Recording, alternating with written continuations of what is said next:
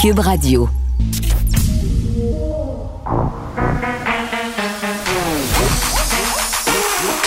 Elle a une opinion sur tous les sujets. Pour elle, toutes les questions peuvent être posées. Geneviève Peterson. Cube, Radio. Salut tout le monde, bienvenue à l'émission. Hey, l'émission commence un petit peu en retard aujourd'hui. On s'en va tout de suite au point de presse de Christian Dubé du docteur Arruda à propos de la vaccination qui commençait aujourd'hui pour les 85 ans et plus, puis on revient après. Qui a inscrit une personne de 85 ans qui est un accompagnateur qui a 70 ans et plus, là, il est obligé de prendre son rendez-vous à deux journées différentes. OK? Ben, je vous le dis, là, on va vérifier, mais cette personne-là, quand elle va arriver sur place, en autant que son rendez-vous a été confirmé, même deux jours plus tard, ben, on va les passer ensemble. Parce que ce qui est important, c'est de réserver le vaccin. Mais je le répète, cette chose-là va être clarifiée ce soir. Sur euh, les, les, petits enjeux, puis encore une fois, j'aime mieux être transparent, mais ce sont des petits détails, mais sur les lignes téléphoniques, ce qui m'inquiétait hier, puis c'est pour ça que ce matin, très tôt, j'ai tweeté, j'ai dit, écoutez, allez vers le web plutôt que le téléphone. Ben, est arrivé ce qui est arrivé, c'est que on a eu un, gros achalandage dans la première heure, premières deux heures. C'est pas un enjeu du nombre de réceptionnistes, c'est un enjeu de bande passante. On a un des deux fournisseurs qui n'a pas été capable d'ajuster la, la forte demande à la bande passante. Donc, quand les gens appelaient sur un des deux fournisseurs de la bande passante, ça avait l'air engagé, mais on n'était même pas capable d'établir le contact. Bon, ça c'est la première chose. Alors, et on a, j'ai parlé avec les gens du euh, MTES, le ministère du Travail, qui s'occupe justement de la, plateforme de, euh, pour euh, tout ce qu'on a des services au téléphone. Ces ajustements-là sont en cours. Encore une fois, c'est une question d'heure. On va s'ajuster. Mais ce que je demanderais, par exemple, puis je demanderais aux, aux Québécois de continuer à donner un coup de main, que si vous n'avez pas 85 ans, de ne pas appeler tout de suite. Parce que je pense qu'on doit, on doit avoir un geste de solidarité pour privilégier ceux qui ont 85 ans et plus. En ce moment-là, je vous donne une petite statistique. On a 12,5 rendez-vous à la seconde. C'est quand même incroyable. Alors, je dis, la, la plateforme est là, ça fonctionne, mais les petits... Euh, puis, encore une fois, c'est un site, un site québécois. Clic Santé, c'est un site québécois qui a livré la marchandise. Si on fait fi des petits ajustements dont j'ai parlé tantôt, je pense qu'on peut être très, très satisfait de notre première journée. Puis encore une fois, je, le répète, c'est notre pratique. On va, on va donner 12 millions de rendez-vous. Puis ce matin, on en a pris 70 euh, 000. Alors, c'est une bonne pratique pour un premier matin. Très, très content de ça. Euh, je pense que le, sur les changements qu'on aura à faire, on les fera en temps réel. Euh, je veux juste aussi de pas vous gêner euh, d'écrire, soit par voix, euh, en tout cas, on, suit de la situation de très très près, quand on, de très très près, pardon, quand on a des ajustements. Puis s'il y en a d'autres ajustements à faire, on va le faire en temps réel, comme je viens de, vous l'expliquer, parce que je pense qu'il est important d'avancer, puis de pas attendre la perfection, mais d'être là quand on a besoin d'agir, puis on le fait. Euh, Qu'est-ce que je pourrais rajouter de plus là, qui, qui, qui est important? Euh, bon, maintenant, je me demandais pourquoi je, mon prochain sujet, les variants. Bon, je voulais peut-être faire un point. C'est triste de passer euh, de la vaccination aux variants, mais il faut le dire. Euh, je pense qu'il faut être capable de, de, de, vous donner aussi l'heure juste. J'en parle beaucoup avec, euh, avec le premier ministre, avec Dr Arruda. Euh, ce matin, à 11 heures, à la mise à jour qu'on a fait, on a 170 euh, cas présomptifs de plus qu'hier. Fait qu'au total, on est à 772. Bon.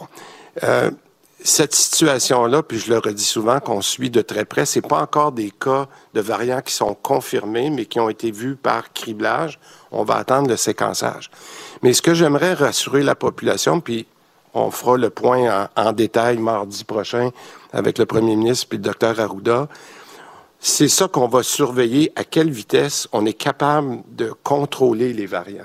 Parce que, encore une fois, on a vu nos cas de, nos cas de, de, baisser, nos cas de coronavirus très euh, conventionnels baisser, mais en même temps, il y a une petite augmentation du côté du variant. Jusqu'à maintenant, puis c'est ça, je pense qu'on doit résumer aujourd'hui, c'est que le total des deux reste à 800. Vous savez, on avait 800, 900 cas, ça baisse, mais si les variants montent, ce qui est important, c'est de regarder le total des deux, puis la progression. Jusqu'à maintenant, on a réussi à rester à l'intérieur du plateau de 800, mais c'est ce qu'on va suivre. Alors, avec une progression hier de 172, ben le docteur Arruda et son équipe là, font toutes les analyses qu'on pourra vous mettre à jour mardi prochain. Ça, c'est sur les variants. Maintenant, j'aimerais revenir sur les, les, mesures qui vont entrer en vigueur le 26 euh, février. Euh, je pense qu'il est important de revenir sur une autre note positive. C'est que il y a des ajustements qui rentrent en fonction de demain, euh, qu'on avait annoncé, par exemple, pour la semaine de relâche les cinémas, les arénas, les piscines, tout ça rentre en fonction le 26 février. Par contre, je veux dire que je redemande ce que le premier ministre a demandé souvent, ce que le docteur Arruda a répété, c'est s'il vous plaît, suivez ces consignes-là. Parce que quand on voit les risques associés à la semaine de relâche et les risques associés aux variants, je voudrais pas qu'on ait besoin de reculer dans les prochaines semaines. Alors, oui, on laisse en place les allègements qu'on avait mentionnés pour demain, le 26, mais s'il vous plaît, suivez les consignes, c'est très important. Donc, les rassemblements dans les, dans les privés, dans les maisons, dans les, dans les chalets sont interdits. Puis je pense que c'est important qu'on sorte de la semaine de relâche de la bonne façon. Euh, si euh, le dernier point que je voudrais dire peut-être, euh, c'est que on a eu une autre bonne nouvelle. Je veux, je veux vraiment être dans des nouvelles positives aujourd'hui. Euh, on a signé pas plus tard que ce matin une entente de principe avec euh, nos pharmaciens. Alors, euh, vous avez dit que c'était quelque chose qui nous restait à finaliser, c'est-à-dire que maintenant, le, le, Trésor a, a, trouvé la bonne façon d'amener nos, nos pharmaciens à être là. Cette semaine, on a eu une entente de principe avec plusieurs entreprises qui veulent venir nous aider dans le, je dirais, le gros bloc de cet été. Les pharmaciens vont arriver maintenant beaucoup plus tôt que ça. Donc, on a eu une semaine là où on est en train de bien définir avec nos partenaires comment on va être capable de faire 12 millions de doses cet été. Puis en plus, la bonne nouvelle, ben, c'est qu'il en rentre 700 000 dans le mois de mars. Donc, euh, je pense qu'on est dans, dans, le domaine des bonnes nouvelles. Puis sur ça, je vais dire quelques mots en anglais. Alors, euh, donc, début de cette campagne de vaccination qui euh, vraiment commence avec l'inscription. La base, là, aller sur le site Clic Santé, qui a connu des ratés, c'est ce que M. Dubé disait, parce que, évidemment, il y a eu une forte affluence et là on évoquait la bande passante qui a tout sauté un peu, ça marchait pas très bien. Le site qui a connu quelques ratés à cause de tout ça, mais M. Dubé qui se fait rassurant euh, nous dit écoutez, on est en train de faire des ajustements. Clic Santé, c'est un site québécois. Eux considèrent que c'est un succès là, euh, parce que quand même, il faut savoir là qu'on va devoir prendre 12 millions de rendez-vous là dans les prochains mois. Euh, juste ce matin, c'était quelque chose autour de 70 000 rendez-vous qui ont été pris. Et là, on insiste vraiment pour dire si vous avez moins de 85 ans, donc si vous êtes né avant 1936, ça sert à rien d'essayer de prendre un rendez-vous. Le site va vous bloquer et en plus, ça consomme cette fameuse bande passante. Donc vraiment, euh, il faut attendre notre tour. Mais euh, bon, cette campagne-là qui commence euh, et les gens de 85 ans qui pourront se faire vacciner très, très bientôt. C'est déjà commencé à Laval. Par ailleurs, aujourd'hui, on avait des personnes qui se faisaient vacciner. évidemment, petit mot sur les variants, ça nous préoccupe occupe toujours autant. Là. On a 172 cas présomptifs de plus qu'hier. Euh, des cas qui sont passés au criblage, mais M. Dubé dit que, bon, il faut attendre euh, le séquençage parce que ce qui va être important ici de mesurer dans les prochains jours, dans les prochaines semaines, c'est à quelle vitesse le gouvernement est capable de contrôler euh, les variants, ce qui nous amène aux mesures. Les mesures qui ont été annoncées précédemment, qui entrent en vigueur demain, 26 février, ces fameuses mesures d'assouplissement par rapport à la semaine de relâche, les activités extérieures, les cinémas, euh, et autres lieux qui seront maintenus ouverts. Là, on recule pas. Euh, sauf que vraiment, comme à chaque fois qu'on fait des assouplissements, on insiste beaucoup pour dire qu'il faudrait être discipliné, qu'il faudra suivre les consignes parce qu'il y a un risque associé à la semaine de relâche. on ne va pas se le cacher. Euh, si c'est le free for all et que les gens respectent pas les consignes, si les gens décident de se faire des pow euh, de faire des parties, de faire n'importe quoi, là, de se louer des chalets en gang, c'est bien clair que ça va faire comme à Noël, qu'on va se retrouver avec une flambée des cas et qu'on devra revenir en arrière. Là. on nous le dit même pas de façon détournée, on nous le dit clairement. Et je sais pas pour vous, là, mais moi, ça me tente vraiment pas, quand le beau temps va arriver, d'être obligé de me reconfiner, d'être obligé de me renfermer chez nous. Ça me tente pas qu'il y ait un couvre-feu au mois de juin. Vraiment pas, là. Donc, euh, euh, je pense qu'il faudra tous et toutes se montrer excessivement disciplinés, même si c'est difficile, euh, même si ça nous tente pas, puis même si on a vraiment très, très envie de voir nos familles, puis de voir nos amis. Puis je voyais des personnes peut-être plus âgées, les grands-parents, dire qu'ils sont tannés de pas voir leurs petits-enfants. Euh, essayer peut-être de trouver des façons de faire des exceptions, de contourner, là, de se dire, bon, ben, euh, un tel est allé se faire tester, c'est sécuritaire, voyons-nous. C'est pas une bonne idée. C'est vraiment pas une bonne idée. Là. Ce qu'on veut pas, euh, c'est justement contaminer des personnes plus âgées qui ont plus de risques de contamination, de, de complications, pardon. donc, c'est vraiment le mot d'ordre, de discipline, et on verra comment ça va se passer. On nous parle d'un risque calculé. Sais pas à quel point il est calculé, ce risque-là. Moi, j'ai pas envie de mesurer ses effets. Christian Dubé, qui euh, était dans les bonnes nouvelles aujourd'hui, nous a répété ça quelques fois, là, tenait, euh, bon, les variants, pas une si bonne nouvelle, mais la vaccination, c'en est une, certainement, euh, nous parlait de l'effort vaccinal, entente de principe, qui a été signé avec les pharmaciens ce matin. des entreprises aussi, là, on nous a parlé de ça mardi, des entreprises qui vont mettre l'épaule à la roue pour aider à l'effort vaccinal, parce qu'on aura beaucoup de Québécois, beaucoup de Québécoises à vacciner, puis on attend 700 000 vaccins au mois de mars. On s'en va aux questions. Certains journalistes euh, présents via la plateforme Zoom. Alors, euh, je rappelle que c'est euh, une question sous question par journaliste et seulement un représentant par média. On va débuter avec Patrick, Patrick Belrose du Journal de Montréal. Oui, bonjour à tous les deux. Bonjour. Bonjour. je vais vous demander, peut-être commencer par M. Dubé, puis, puis M. Arruda aussi. Dans les avis publics qu'on a vus la semaine dernière, on parlait possiblement d'assouplissement au retour de la relâche. Euh, étant donné que ce matin, on apprend que les enfants euh, à l'école ou primaire vont devoir porter le masque, est-ce qu'on envisage toujours euh, d'assouplir les règles, les mesures sanitaires ou si la situation a changé? Ben, je vais commencer, docteur, si vous voulez. pour les, je l'ai dit, les mesures qui ont été annoncées d'assouplissement pour la, recharge, la relâche pardon, qui, prennent, euh, euh, qui prennent effet demain, le 26, il n'y a aucun changement. Euh, je vais laisser le docteur Arruda commenter sur les masques pour les, pour les enfants au primaire, mais je vous dirais qu'en ce moment, puis comme on vous a dit, c'est dans la semaine, précisément, je pense c'est mardi prochain, le 2 mars, qu'on viendra confirmer, infirmer la situation, parce qu'encore une fois, euh, je viens de donner l'exemple, les variants bougent, on suit la situation très près, il est encore trop tôt pour dire qu'est-ce qu'on va faire après la semaine de relâche. Donc, prenons les bonnes nouvelles où elles sont. On ne change pas les mesures, les allègements qui ont été annoncés pour la relâche, mais pour après, pour après la relâche, on va vous revenir mardi prochain, puis on aura derrière nous quatre ou cinq jours supplémentaires d'analyse des variants. Horatio, peut-être pour euh, Je veux confirmer ce que vous dites. Il est trop tôt pour se positionner. Nous, on regarde de toute façon tous les scénarios, là, on les pèse, les pour et les contre. Puis en termes de mesures, c'est clair que le nouveau variant est un nouvel élément dans l'équation de nos analyses.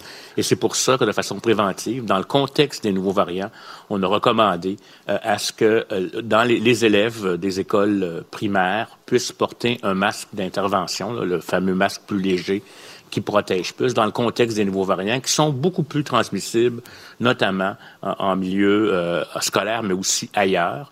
Et euh, comme le profil épidémiologique a un peu changé aussi, on avait beaucoup de cas dans les écoles secondaires, mais moins dans les écoles primaires. Par mesure de prévention, on recommande le port du euh, masque de d'intervention qu'on appelle là, et qui va être distribué à Montréal et en périphérie aussi et dans tout le Québec au cours des prochaines semaines. Merci. Toujours pour euh, Dr Arruda. Sur les festivals, on a vu ce matin euh, Mme Prou dire qu'il y avait une possibilité que des festivals se tiennent cet été, mais qu'on attend toujours une recommandation de la santé publique. Euh, quelles, quelles seront les conditions nécessaires, disons, pour permettre la tenue de festivals et dans quel type de, conditions, justement, dans, quel type de restrictions sanitaires? Bon, il faut comprendre que oh, les festivals d'été, c'est, c'est, faut y penser maintenant, bien entendu, mais il est encore tôt pour vous décrire. Là, où je pense qu'un élément majeur qui est très important, puis là, faut je tiens à le dire, c'est pas parce qu'on est vacciné avec une dose qu'il faut relâcher les mesures immédiatement. Ça, c'est bien important parce que ça prend minimum trois semaines. Et même actuellement, tant qu'il n'y aura pas beaucoup de gens vaccinés, on ne pourra pas relâcher les mesures euh, rapidement. Fait que ça va. L'élément le, plus crucial va être la proportion d'individus vaccinés euh, au, Québec qui va venir aider. Mais on va devoir probablement encore, particulièrement en début d'été, parce qu'on n'aura pas encore terminé toute notre campagne de vaccination, euh, avoir certaines mesures de distanciation, peut-être de port du masque ou des mesures comme on fait euh, actuellement de maintenir la distance, d'éviter des expositions, des rassemblements d'individus. Je pense qu'on va être encore dans cette dynamique-là, mais on va tout faire pour être inventif, comme peut l'être le Québec, pour permettre aux gens là d'avoir un été. Puis ça va dépendre aussi comment va être l'épidémie. Est-ce qu'on va avoir une baisse importante comme on a vécu l'été dernier, ou on serait dans une autre vague, donc il est encore trop tôt, mais on va suivre la situation de très près et puis on va être en relation avec les organisations qui veulent, euh, bien entendu, offrir euh, un peu d'espoir et, de, bonheur aux Québécois. C'est vraiment quelqu'un qui pense qu'on va festivaler cet été, là. Pour vrai, là. En tout cas, j'aimerais partager l'optimisme de ces gens-là. Euh, d'aller me pointer dans une foule euh, pour avoir été dans des festivals, t'es épaule à épaule, euh, des fluides corporels qui volent parce que des gens qui chantent, qui crient, qui dansent. Euh, un, festival avec, avec, masque et visière, je suis pas sûre que ça me tente tellement, mais écoute, je comprends qu'il faut prévoir tout ça maintenant. Mais vraiment, on insiste pour nous dire, là, traduction, là, qu'il faudra attacher notre truc avec la broche encore un petit bout encore un petit bout parce que même si la vaccination va commencer, euh, ça sera pas tout le monde qui va être vacciné, évidemment. Et là, moi, j'anticipe déjà les discussions avec mes ados. Là. Euh, oui, mais maman, on est vacciné. OK, oui, peut-être, là, mais euh, pas toi, puis pas moi, puis il faut continuer. Ça va être vraiment difficile. Je pense que le plus difficile, en fait, puis c'est François Legault qui disait ça au début de la deuxième vague, le plus difficile, il est devant nous parce que c'est quand on arrive à la fin comme ça, là, avec des espoirs, là, le vaccin, l'été, que là, c'est tentant justement d'abandonner. Puis c'est là que ça peut nous revenir euh, par en arrière. Donc, il faudra vraiment euh, garder ça en tête, là, puis de se dire, hey, être confiné au mois de juin, ça nous tente pas. Geneviève Peterson, la déesse de l'information. Vous écoutez Geneviève Peterson, Cube Radio. Nicole Gibault est là. Salut, Nicole. Bonjour Geneviève. Bon, faisons un suivi sur une histoire qui a fait euh, couler beaucoup d'encre, puis pas juste à cause de l'histoire euh, en particulier, parce que, bon, euh, ce sont des jeunes femmes qui étaient en voyage dans des lieux paradisiaques sur des bateaux et qui faisaient des photos d'elles en bikini, largement partagées sur les médias sociaux. Je pense que c'est pour ça, on va pas se faire de cachette, là, que ça attire autant l'attention des gens. dès qu'on voit ces filles-là dans les journaux, aller, elles sont en petite tenue, Gérard Clic, on aime bien ça. deux Québécoises qui ont été condamnées à la prison après avoir tenté d'importer 35 kilos de cocaïne. Je parlais de lieu paradisiaque, là, étant en bateau dans le coin de l'Australie en 2016. Isabelle Lagacé, là, puis vraiment, c'est une arrestation spectaculaire, là, quasiment digne de Miami Vice, reconnue coupable en 2017 d'importation d'une quantité commerciale de drogue. Puis vraiment, c'était vraiment caché, là, cette histoire-là, sous le couvert d'une espèce de voyage d'influenceurs. Les deux filles impliquées là-dedans euh, ont écopé toutes les deux de 7 et 8 ans et demi de prison, sauf qu'Isabelle Lagacé c'est la première à avoir plaidé coupable aux accusations. Donc, c'est pour ça qu'elle pourrait euh, se voir accorder une libération continuelle plus rapidement que l'autre femme et l'autre complice. Oui, puis euh, c'est sûr que ça avait fait les manchettes, évidemment, par leurs extravagances qu'ils mettaient sur Instagram. Euh, mais euh, puis, puis tu sais, c'était vraiment une vie de rêve là, pour des jeunes femmes comme ça, mm-hmm. qui a sûrement attiré l'attention. Mais je pense que j'écoutais Félix Séguin ce matin qui disait que euh, ce qui avait beaucoup attiré l'attention, c'est qu'il avait pris un bateau en je pense que c'est en Europe, euh, oui, exactement. Et puis, il pouvait prendre le bateau et à l'escale ici au Canada, mais il avait préféré aller le prendre là-bas pour faire escale ici. Fait qu'il y avait tellement de, de, de choses qui n'étaient pas normales. Pourquoi tu t'en vas en Angleterre prendre un bateau alors que tu pourrais le prendre à Montréal, là, puis que mm. Etc. Donc, évidemment, à chaque port où il allait, ils étaient vraiment, vraiment vérifiés. Et oui, elle, a plaidé coupable, la première, puis c'est probablement, sans connaître le droit, le système de droit en Australie, mais euh, c'est parce que quand on plaide coupable, c'est toujours un très grand avantage, premièrement. Et deuxièmement, sur, sur probablement les sentences, parce que quand même 7 ans et demi, 8 ans, c'est quand même une bonne sentence. Mm-hmm. et, euh, et, et c'est sûr que la première qui a plaidé coupable, ben, ce sera la première qui va euh, bénéficier de cette libération. Et c'est ce qu'on va voir là, au oui. euh, sa complice, Mélina Roberge, va être admissible à partir du 27 mai 2021. Il était, elles étaient, pardon, avec un homme, André Georgette Tamine, qui euh, pourra euh, lui déposer sa demande en 2022. C'est un homme, euh, c'est toujours un homme dans la soixantaine. on se parle de confinement, Nicole. Des gens, on a eu plusieurs discussions là, sur la légitimité du confinement. Est-ce que c'est constitutionnel ou pas? puis on a parlé récemment d'un groupe qui voulait faire arrêter le couvre-feu, comparer ça à des conditions de détention vraiment à la prison. et le juge a tranché le confinement, c'est pas comme de la détention. Exactement. On a eu la demande de suspendre euh, le couvre-feu parce que euh, un avocat prétendait qu'il suffoquait entre 8 heures et 5 heures le matin. Ça, c'était l'avocat de l'Outaouais. C'est ça. Ça, ça a été rejeté euh, par la Cour supérieure. Mm. Il y en avait eu d'autres aussi, mais celui-ci était particulier, ce recours-là, parce qu'effectivement, c'est un recours, ce qu'on appelle une requête en habeas corpus, mm dit que euh, l'habeas corpus, là, c'est, c'est quand quelqu'un est détenu, quand on amène, exemple, on te prend du poste là, à Cube Radio, on t'amène à la prison, tu es détenu pendant des, des, des tu sais, c'est, vraiment une détention là, euh, en arrière de clairement une détention. Euh, et ça existe, je l'ai déjà vu, euh, ce genre de demande, mais c'est pas le cas ici. La cause supérieure dit non. Là, il s'avère de toute évidence là, que oui, c'est une contrainte importante. Oui, c'est exceptionnel. Oui, il faut rester à la maison. Tu peux sortir de chez vous, c'est une urgence. T'es pas prisonnier, là. Tu peux aller à la eh pharmacie s'il arrive quelque chose. Euh, il y a des, on s'entend que tu n'es pas pris chez vous. Exactement. Puis en plus, on a toujours dit laissez les policiers faire leur travail quand vous allez vous faire arrêter parce qu'il est 8h30, 9h, 9h30 exactement si on est en urgence d'aller chercher un médicament à la pharmacie ou quelque chose, expliquez-le. je te l'ai dit, je te l'ai dit ben la semaine dernière. Euh, moi, je suis sortie après le couvre-feu parce que j'avais une urgence. Il fallait que j'aille acheter un médicament à la pharmacie pour un de mes proches. Puis j'étais prête. J'étais prête à ce que la police m'interpelle à leur donner mes explications. Qu'est-ce que tu veux? Ben exactement. Puis là, euh, on l'a toujours dit là. Tu sais, je peux pas croire qu'à un moment donné, là, on est à ce point-là. Mais c'est sûr qu'il y en a qui ont eu toutes sortes d'excuses. mais, c'est spécial, Nicole. Tu sais, on en a parlé. Ça frappe l'imaginaire. Écoute, euh, hier, euh, nous, on est une famille reconstituée. On n'habite pas à la même adresse. On a le droit de se voir selon la loi. Hier, j'amène mon fils à la résidence de mon chum pour qu'il puisse jouer à la Nintendo Switch avec les fils de mon chum. Et vers 8h moins quart, je lui dis, hey, il faut retourner chez nous parce que la police pourrait nous arrêter. je pensais jamais dire ça à de mes enfants euh, de ma vie, tu sais. Spécial. C'est vraiment spécial. Mais, euh, mais ce n'est pas pour la Cour supérieure avec l'étude. Tu sais, il faut quand même comprendre les principes de l'habeas corpus ou de la mhm. détention, là.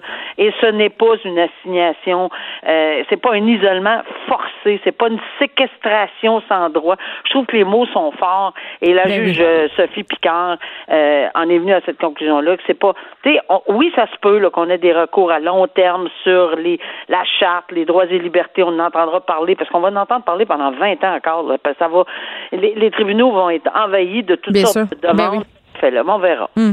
Euh, on fait un retour sur l'histoire de Normand euh, Dubé, le, pilote des stars qui était en cavale, qui s'est rendu à la police. Euh, deux proches de ce pilote ont fait, si on veut, les frais vraiment de son évasion parce que, bon, quand tu es libéré sous caution, il y a des gens qui se portent garant toi. C'est le cas de ces personnes-là qui avaient fait un dépôt de 15 000 Et là, ben, c'est rare quand même, Nicole, mais ils se sont fait redemander leur argent. Puis ce qu'on souligne dans cette histoire, c'est que Normand Dubé les avait déjà remboursé, mais quand même, euh, trois personnes avaient donné de l'argent. Euh, deux hommes ainsi qu'un homme qui était son beau-père qui s'est engagé à verser 20 000 Dans son cas, la couronne a demandé un délai supplémentaire pour des raisons humanitaires car sa fille, la conjointe euh, de Normand Dubé, est décédée soudainement le 9 février dernier. C'est, je suis contente qu'on puisse en parler parce que je pense qu'il faut que, que les gens réalisent l'importance quand on parce que quand on se porte garant, tu veux dire? Pardon? Quand on se porte garant d'une personne? Exactement. Parce que souvent, je l'ai vu, oui, il n'y a pas de problème, oui, il n'y a pas de problème. Mais moi, je, je demandais particulièrement aux personnes et à l'accusé, êtes-vous conscient que si vous brisez une seule de, Hmm. des conditions, votre mère, votre père, votre frère, votre frère, Ben, c'est ça? Oui, oui, oui, oui. Hey, oui, oui. Nicole, tu sais, avoue, quand, quand c'est un membre de ta famille, mettons que c'est ton enfant là, qui commet des crimes, c'est comme si t'as pas le choix de te porter garant, puis les gens dans les familles se sentent peut-être parfois obligés. Ouais, mais je te dirais que j'ai vu du, du- plus beau au, au- au moins beau, là. Ouais. J'ai vu des parents dénoncer leur propre enfant. Euh, il y avait il y avait une caution sans dépôt. Il y a une différence. Il y a des fois, il y a des cautions avec dépôt d'argent. Il y en a qui n'ont pas de dépôt d'argent. Et, et, et souvent, la couronne, dans ce temps-là, fera pas, pèsera pas sur le piton là, pour réclamer l'argent. Mais ils, sont- ils ont clairement dénoncé leur enfant. Et ça, moi, chapeau. Euh, regarde, ils l'ont dénoncé. Mais ici, là, ce que je veux en venir, c'est que l'importance de, de, de signer comme garant, là, euh, elle est là. Alors, non seulement M. Dubé a, a fait faux bon à la justice, Bien sûr. Mais il a mis euh, toutes ces personnes-là qui probablement lui faisaient une confiance aveugle euh, en, en- dans cet état-là. Là, ils perdent de l'argent. Là, là c'est sûr que je comprends, puis je salue le, ce que ce que la couronne fait là, de- pour une question humanitaire. Là, peut-être que, évidemment euh, la conjointe est décédée, mais c'est son frère. Là, c'est, c'est c'est le frère de la conjointe, si je ne m'abuse, là, qui qui doit s'occuper de tout ça. Fait que lui, il a un gros C'est son père. C'est son père. Puis les deux autres père. hommes euh, qui se sont portés garant, M. Dubé les avait remboursés quand même, là, mais tout de même, c'est des trucs Mais dont on pourrait bien se passer. C'est bien important que les gens sachent. Puis oui, moi je l'ai fait. Moi j'ai signé à l'an d'autres ces, de- ces demandes-là, pas souvent, souvent, mais assez souvent dans des, dans, dans des années, dans plusieurs années, pendant Mm. plusieurs années, pour récupérer les argent. Puis c'est tout. Ça donne une leçon. En terminant, Nicole, je voulais qu'on revienne sur une histoire dont on a déjà parlé tous les deux, un chauffeur euh, euh, qui a causé la mort d'une personne qui a blessé plusieurs autres personnes. Euh, Vincent Lemay était dans un bar à Montréal, a bu de l'alcool, a pris le volant, a roulé très, très vite. Là, on parle d'une vitesse de 127 km heure dans une zone de construction parce qu'il n'a pas ralenti en arrivant euh, près du chantier en question. Une femme devant lui a changé de voie. Euh, un accident est survenu. Euh, tonneau, euh, bon, rentre en collision avec des véhicules, avec des gens. Stéphane Lebel euh, est décédé. Six autres personnes ont été blessées. Puis pendant toute cette histoire-là, ce qu'on a essayé d'invoquer du côté de la défense, c'est de dire, oui, mais si la dame en avant avait pas changé de voie, euh, ça serait pas arrivé. Le juge a rejeté cette thèse-là et a dit, non, non, vous êtes le seul responsable. Oui, exactement. Parce que on s'entend là, que peu importe, puis ça, c'est un principe que tout conducteur sait, là, euh, que peu importe ce qui arrive en avant de nous, évidemment, on parle pas d'une roche qui tombe d'un bas- de, de, de- en haut d'une autoroute. Là. On parle de ce qui arrive en avant de nous. Il faut être en mesure de le prévoir. Euh, toujours, toujours, toujours de la glace, de la pluie, euh, de la construction, quelqu'un qui freine rapidement parce qu'un était en animal va d'un enfant. Ben, c'est sûr que quand tu es en boisson, là, euh, on s'entend ici, M. Lemay avait un taux d'alcoolémie de 169 mg, soit deux fois plus que la limite permise. On s'entend-tu que le raisonnement. Il disait qu'il tolérait bien l'alcool. Ben oui, ben, tant mieux. On a vu ce que ça. Tu sais, c'est incroyable, là. Incroyable. Un mort, sept blessés. Ah oui. Puis il fait face à de la prison. Là, on s'entend là. Je veux pas, je veux, je veux pas briser euh, l'énigme, mais euh, c'est clairement de la prison. Là, il y a un mort, sept blessés. Euh, en matière de faculté affaiblie, c'est des circonstances. Il y a rien d'atténuant là-dedans. Alors, je pense qu'il a pris sa chance au procès. Le juge l'a pas cru. Il l'a bien, bien. Puis même s'il l'a pas cru. C'était même pas une excuse raisonnable à donner dans les circonstances Oui. que ben, si la madame en avant n'avait pas freiné si vite, moi je ben voyons donc. Euh, alors, Alors, il essaie de rejeter bien. la responsabilité euh, sur des, des facteurs extérieurs, alors Tout que c'est lui qui a décidé de prendre sa voiture après avoir consommé. C'est lui qui a décidé de rouler à 127 km heure. Euh, néanmoins, son avocat n'exclut pas de porter le verdict en Ah, appel. On va droit. regarder ça. Euh, Nicole, on parle demain. Bye bye. Bye. Geneviève Peterson. Une animatrice pas comme les autres. Cube Radio. Nouvelle qui est tombée hier, le port du masque médical, le fameux masque de procédure qui sera dorénavant obligatoire aux primaires en zone rouge. Évidemment, on fait exception là, des élèves euh, qui sont en maternelle ou en pré-maternelle, Euh, mais on pose la question est-ce que cette mesure-là va être suffisante pour contrer la propagation des variants? On le sait, là, ils sont là. Euh, le variant britannique, particulièrement. On discute de tout ça avec Benoît Mars, qui est épidémiologiste, professeur à l'école de santé publique de l'Université de Montréal. Monsieur Mars, bonjour. Bonjour. Bon, euh, moi, j'avais envie de dire que, c'était une bonne nouvelle d'imposer le port du masque de procédure aux primaires. Euh, je me posais d'ailleurs la question pourquoi ça n'avait pas été fait euh, quand on a instauré ça au secondaire? Le Monsieur Dubé a un peu répondu tantôt en point de presse en disant bon, on n'avait pas autant de cas aux primaires, puis il y avait aussi la question des quantités puis de la grandeur là, qui était entrée en ligne de compte à l'époque quand on avait posé la question. Mais là, Monsieur Mas, dites-moi, est-ce que de faire porter un masque de procédure, ça va vraiment changer quelque chose avec ce qu'on sait en ce moment sur notamment l'arrivée des variants? Oui, mais c'est certain que les variants, on le sait, là, sont, sont plus contagieux. Euh, euh, vous, savez, vous avez sûrement vu des nouveaux chiffres aujourd'hui, parce que 800 euh, cas suspects et c'est probablement surtout à Montréal que ça se passe. Alors, ça prend un niveau de protection qui, qui, est nécessairement plus élevé que ce qu'on avait avant. Donc, il y a, y, a, y, y a, deux choses qu'on peut faire. C'est s'assurer que, là, évidemment, il y, a, y a le masque, mais de bien le porter. Hmm. Et, et ça, c'est clair que si on fait juste, par exemple, découvrir le nez, mais couvrir sa bouche, ça donne pas grand-chose. Alors, une des choses qu'on doit faire dans le milieu scolaire, mais en fait, pas juste dans le milieu scolaire, que soit, ce soit partout, c'est de bien porter son masque. Ben, euh, l'autre chose qu'on peut faire, c'est euh, euh, ben, de commencer à l'obliger ou d'obliger de, le port de masques qui sont de, d'au moins une qualité égale en termes d'efficacité à, prévenir les infections ou les transmissions. On sait que le masque de procédure, au moins, hmm. ils sont tous de, à peu près de la même qualité, ce qui n'arrive pas vraiment avec le coup au visage. Hein. oui, ben, Monsieur Masque, parce que les masques en tissu, là, excusez-moi, là, mais tout le monde n'était pas égal hein, devant le masque en tissu. Là. On avait toutes sortes de qualités, toutes sortes de, de propreté aussi, j'ai envie de dire. Il y a des enfants, puis mes enfants aussi, là, des fois, là, des fois j'allais les chercher après l'école, puis le masque était tombé à table, je voyais bien qu'il avait traîné dans le slot. À un moment donné, qu'est-ce que tu veux faire? Je peux pour lui donner 15 masques à chaque jour. Oui, effectivement. Alors c'est pour ça que je pense que là, on se dit bon, au moins on va leur donner un masque euh, euh, qui va, euh, qui est plus efficace, qui varie moins en forme, en couleur, en géométrie, mm en efficacité. L'autre chose qu'on peut faire, et on a vu déjà d'ailleurs le ministre Dubé arriver, il y, a, il y a, je pense que c'était la semaine passée ou la semaine d'avant, avec deux masques, c'est-à-dire un masque de procédure et par-dessus un couvre-visage. Ça a l'avantage de encore mieux sceller les, les le, le masque mm. de, de, procédure sur la bouche. Et, et, c'est sûr que. Oui, mais me fournissez-vous la bonbonne d'oxygène pour aller avec? Parce qu'à un moment donné, 15 euh, minutes pour aller faire une commission, oui, là, mais trois heures à l'école ou en faisant des courses, ça peut devenir suffocant. Comprenez les gens qui, qui se sentent comme ça, là?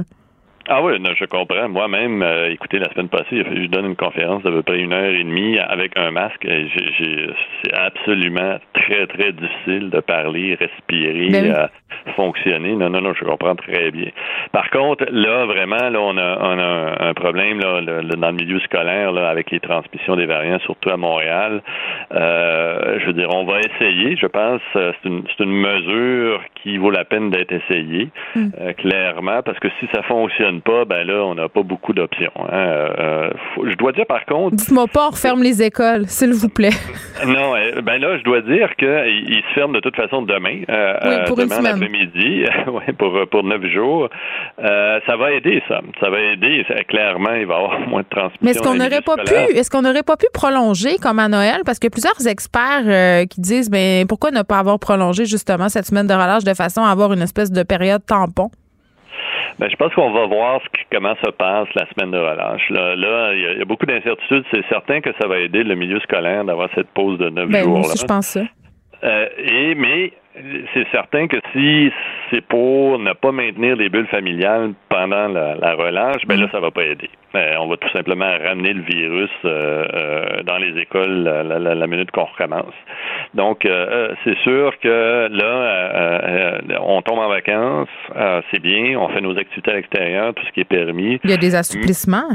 Oui, oui. Puis on les maintient. Oui, mais. Oui, Ouais, je sais pas. peut-être j'aurais. En tout cas, euh, c'est peut-être bien personnel, mais je, trouve ça un peu contre-productif dans, dans l'état actuel des choses avec des variants d'offrir euh, des assouplissements intérieurs avec ce qu'on sait sur les aérosols. Oui, euh, je pense que l'intérieur, on veut, on veut faire définitivement attention. Euh, euh, et mais si on a une belle semaine en termes de température, mm. vraiment, on devrait exploiter plutôt l'extérieur, les activités extérieures. Je vais revenir sur un truc important que vous avez dit, Monsieur Mass, à propos du port du masque au primaire. le masque qu'on ait 5 ou 75 ans, là, il faut bien le porter si on veut euh, qu'il nous protège. Euh, puis vraiment, je questionne ça par rapport aux enfants. C'est impossible pour des enfants euh, de porter le masque comme il faut 100% du temps à l'école. Puis le virus n'a besoin que de quelques secondes.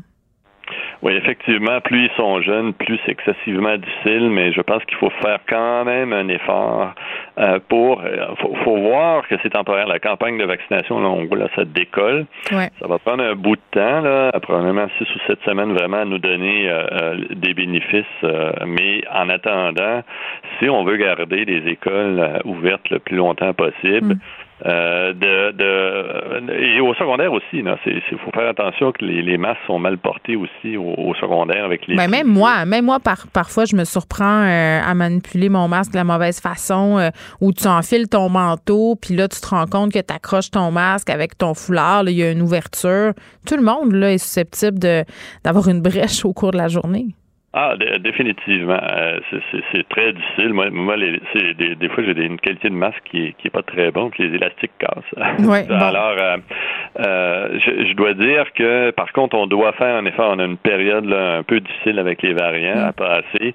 Puis il faut que, faudrait dire les parents dire ok, je, je, sais que c'est difficile, mais là, il y, a il, y a, il, y a, il y a un effort à faire, à essayer de bien le porter pour, je dirais, les trois, quatre prochaines semaines. Mm. Euh, euh, parce que sinon, l'alternative, si on voit beaucoup trop d'éclosions dans les écoles avec les variants, mais surtout dans la région de Montréal, on va se faire, euh, ça, risque d'avoir mm. des, fermetures, puis de l'école à distance. Puis ça, c'est vraiment la dernière chose qu'on veut. Bon, Monsieur Mas, est-ce que est-ce que c'est vrai que même si on porte un masque de procédure, puis qu'on se trouve près d'une personne qui a possiblement le variant, un des variants. parlons par exemple du variant britannique. Euh, les chances qu'on contracte la COVID-19 sont plus élevées que si on est à côté d'une personne euh, qui a la souche originale. puis avec le variant, est-ce que c'est vrai aussi que la question du temps, le fameux 15 minutes, c'est pas mal réduit. C'est-à-dire qu'on peut, on est plus susceptible de l'attraper même si on reste à côté d'une personne en portant un masque moins que 15 minutes. Oui, on, on, dit qu'il est euh, à peu près 50% plus contagieux. Hein. Euh, donc ça, c'est euh, c'est-à-dire que euh, il, y a une capacité à, à s'accrocher à nos cellules qui est plus élevée que la souche là, qui circulait cet automne. Et c'est ça, c'est il faut vraiment faire beaucoup plus attention. Écoutez, le lavage de main, on continue là, à fond. Là. On continue tout. Euh, comme je vous dis, c'est un, probablement un effort à faire pendant une certaine période. Là, on ne demande pas aux, enfants de porter les gars en régie se lavent les mains en ce moment même. oui, mais, mais à un moment donné, la, la, campagne de vaccination va vraiment nous donner des bénéfices. Ouais. Et on va pouvoir retourner probablement à euh, ce qu'on avait comme, euh, comme port de masque, là, probablement le laisser tomber pour le primaire. Mais là, pour l'instant, il faut passer à travers ce variant-là. Euh, j'ai l'impression, je m'excuse, mais j'ai l'impression qu'en ce moment, c'est comme une fausse mesure pour nous rassurer. J'ai pas l'impression que le masque de procédure, ben, peut-être va réduire, là, mais quand même, ça, ça nous crée pas un faux sentiment de sécurité. Mais je pense qu'il faut l'essayer parce que il y a, pas beaucoup de y a pas beaucoup d'alternatives là. Hmm. Euh, je veux dire. Mais euh, vacciner, mettons les profs puis le personnel dans les écoles puis les parents, ça serait pas la meilleure solution d'empêcher que le virus se promène un peu partout si ce sont les enfants qui sont les vecteurs de contagion? Ben ça se peut pour les profs. Euh, on sait qu'on a vu le, le fédéral il y a peut-être il y a une dizaine de jours monter en priorité, en priorité mm. euh, euh, des des travailleurs essentiels comme les, les, les caissiers et les caissières dans les épiceries, les chauffeurs mm-hmm. d'autobus parce qu'ils sont en Les éducatrices, les profs, tout ce monde-là, il faut les vacciner? Ben ça, c'est certain qu'à un moment donné, bon, ça, c'était au niveau fédéral, au niveau provincial, mm ce qu'on va voir, c'est bon, on attend d'une journée à l'autre à savoir si Santé Canada va approuver AstraZeneca. Euh, soudainement, on pourrait avoir beaucoup plus de doses qu'on croyait avoir pour le mois de la fin mars puis le début avril. Mais ça, ça va donner de la flexibilité au gouvernement de dire bon, les groupes qu'on veut monter en priorité, euh, là peut-être qu'on va pouvoir le faire. Euh, parce que là, soudainement, on a, on a plus de doses que ce qu'on on anticipait. Euh, et je vous le dis, la décision s'en vient là. Euh, on attend ça d'ici quelques jours. On se croise les doigts. Hein? On se croise les doigts. Et il y a aussi Johnson Johnson qui vient d'être tout juste approuvé. Ça, c'est une dose en plus, ce vaccin-là, si je ne m'abuse. Mais par contre, je pense pas qu'eux nous ont promis des livraisons euh, en mars. C'est vraiment AstraZeneca qu'on pourrait avoir des doses. Alors ça, ça va aider euh, euh, peut-être le, le, le, provincial à dire bon, ok, là on a plus qu'on s'attendait. quels sont les groupes prioritaires qu'on pourrait monter là, en priorité là, comme vous dites là, les travailleurs essentiels, les profs, les éducateurs, tous ceux qui doivent travailler avec le public, puis qui bon, ils essaient de se protéger, mais avec un variant, c'est nettement plus difficile. Et là, on pourrait les vacciner. Euh, bon, je suis pas sûr qu'on veut vacciner les enfants parce ben, que. c'est pas homologué encore, je crois, pour les moins de 16 ans, non? En plus, puis euh, ils, ont beaucoup, beaucoup moins de conséquences euh, associées avec l'infection. Alors, par contre, un prof qui a 40, 50, 60 ans, ben là, c'est sûr que euh, euh, est beaucoup plus à risque. Oui, c'est ça. faut vacciner les gens qui côtoient les enfants, puis on est pas mal. Donc, tu sais, plus le monde va être vacciné, finalement, mieux ça va être. Benoît Mas, merci, qui est épidémiologiste et professeur à l'École de santé publique de l'Université de Montréal. On revenait sur cette nouvelle part du masque médical, donc ce fameux masque de procédure qui sera obligatoire aux primaires en zone rouge au sortir de la semaine de relâche. Vous écoutez Geneviève Peterson. Cube Radio. Alors vraiment un dossier très très intéressant mais aussi inquiétant de notre bureau d'enquête qui révélait ce matin que le Viagra, euh, ces listes de contrebande là, sont très populaires euh, même chez les jeunes. Par ailleurs, comment on explique cette popularité là chez des gens qui n'ont pas nécessairement euh, de dysfonction érectile? On en parle avec Marc Anciel Godette qui est chargé de projet chez Mouvement d'information et d'entraide dans la lutte au VIH/SIDA à Québec. Marc Anciel, salut. Allô? Bon, euh, là, euh, on regarde ça, euh, ce dossier-là, super mhm. intéressant, mais très très inquiétant quand même, parce qu'on nous explique vraiment le phénomène. Peut-être commencer par la question que tout le monde se pose pourquoi on consommerait du Viagra ou du Cialis si on n'a pas de problème d'érection? Ouais, ben j'aurais envie de, de, commencer à parler de ça en parlant de la pression de performance hein, qui habite euh, nos vies à, à tout le monde. Euh, la quoi? La pression de ben la pression de performance. oui, non, je pense qu'on euh, on est tous on est tous et toutes atteints très atteints par ça. On en parle beaucoup ces temps-ci, mais tu sais ça reste que c'est un moteur de notre société, c'est très présent dans, dans la culture, puis c'est aussi ben, très enficelé dans notre sexualité. Mm. tu sais c'est pas pour rien qu'on parle de performance sexuelle. Le mot est assez est pas là par hasard puis, euh, ben, tu sais, quand on parle de la pornographie, évidemment, mm-hmm. c'est très, très prenant là-dedans. Puis la hookup culture aussi dans lequel on peut évoluer. Euh, puis, ben, du côté des hommes aussi, il y a quelque chose par rapport à la masculinité hégémonique aussi qui renforce cette idée-là oui, c'est vrai, euh, Marc-Ancel, ce que tu dis, c'est dans la porno, les gars ont des érections très, très longtemps, la maintiennent, c'est dur. tu sais, on n'est pas, on n'est pas tellement dans la vraie vie. Là c'est ça, c'est ce qu'on voit, mais tu sais, il y a toute une production derrière ça. Mhm. Euh, mais c'est ça, cette idée-là de performance, d'endurance, de constance aussi, voire de, de dépassement dans la sexualité, mhm. ben, ça crée énormément de pression chez les gens. Puis les gens ben, vont tout le temps rechercher des nouvelles solutions pour atteindre euh, ces, ces impératifs-là. Euh, puis ça dicte souvent aussi l'idée de la virilité puis de la valeur personnelle, même des, des hommes là, qui, qui, se posent ces questions-là. Donc, c'est pas étonnant en fait que des gens vont se tourner vers ce genre de solutions-là actuellement. Donc, à ton sens, c'est pour ça que c'est une pratique qui est répandue. Oui, ben exactement. C'est sûr que on, peut-être qu'on n'en parle pas beaucoup aussi. Tu sais, on pense que c'est quelque chose qui concerne juste les personnes, les hommes plus âgés. Puis, euh, tu sais, moi, je suis content. oui, dans, dans les pubs, dans les pubs de Viagra puis de Cialis, tout le temps des messieurs avec des cheveux blancs. Exactement. Puis tu sais, l'information qu'on récolte aussi sur la, santé sexuelle, c'est beaucoup en ligne maintenant, puis c'est peu en personne. Fait que quand tu fais tes recherches toi-même, puis que t'es pas nécessairement conseillé euh, de manière avisée, ben oui, ça peut être une solution qui a l'air très facile. Faire ses recherches, euh, faire ses recherches soi-même, c'est jamais une bonne chose. Pas juste en ce qui concerne le Viagra. Euh, Alice, bon, là, ce que je comprends là euh, de ce que j'ai lu, puis vous irez vraiment voir euh, ce dossier-là parce que c'est du texte, mais il y a aussi des vidéos, puis on peut t'entendre dans l'une d'entre elles. ce que je constate, c'est que c'est facile de s'en procurer de ces comprimés-là. puis d'ailleurs, là, moi, ce qui m'a un peu jeté à terre, Marc c'est que c'est le médicament de contrebande le plus saisi à la frontière. Donc, il y en a vraiment beaucoup, puis on ne sait pas trop ce qu'il y a là-dedans, finalement. Exactement. J'ai été aussi étonné d'apprendre ça. Euh, c'est sûr que aussi, ces, ces médicaments-là vont, vont, avoir un effet euh, qui peut contrecarrer des effets secondaires associés à l'utilisation de certaines substances psychoactives euh, qui sont achetées chez les, les mêmes revendeurs aussi. Euh, donc, c'est sûr que l'accès peut être facilité de, de ce côté-là. Euh, mm. puis, ces, ces médicaments-là vont être beaucoup recherchés aussi par des utilisateurs de substances justement pour contrecarrer ces effets-là. Attends, peux-tu dire ça en français, là? Mettons. Oui, mais, dans le fond, mettons que tu prends des drogues stimulantes, de la cocaïne, du cristal meth, de l'alcool, peu importe, la majorité des substances euh, peuvent causer de la dysfonction érectile. Euh, donc, l'utilisation de ces médicaments-là ben, va faire en sorte qu'on on peut quand même euh, consommer des drogues là, en contexte sexuel sans perdre justement une érection, puis finalement le, le but de la chose.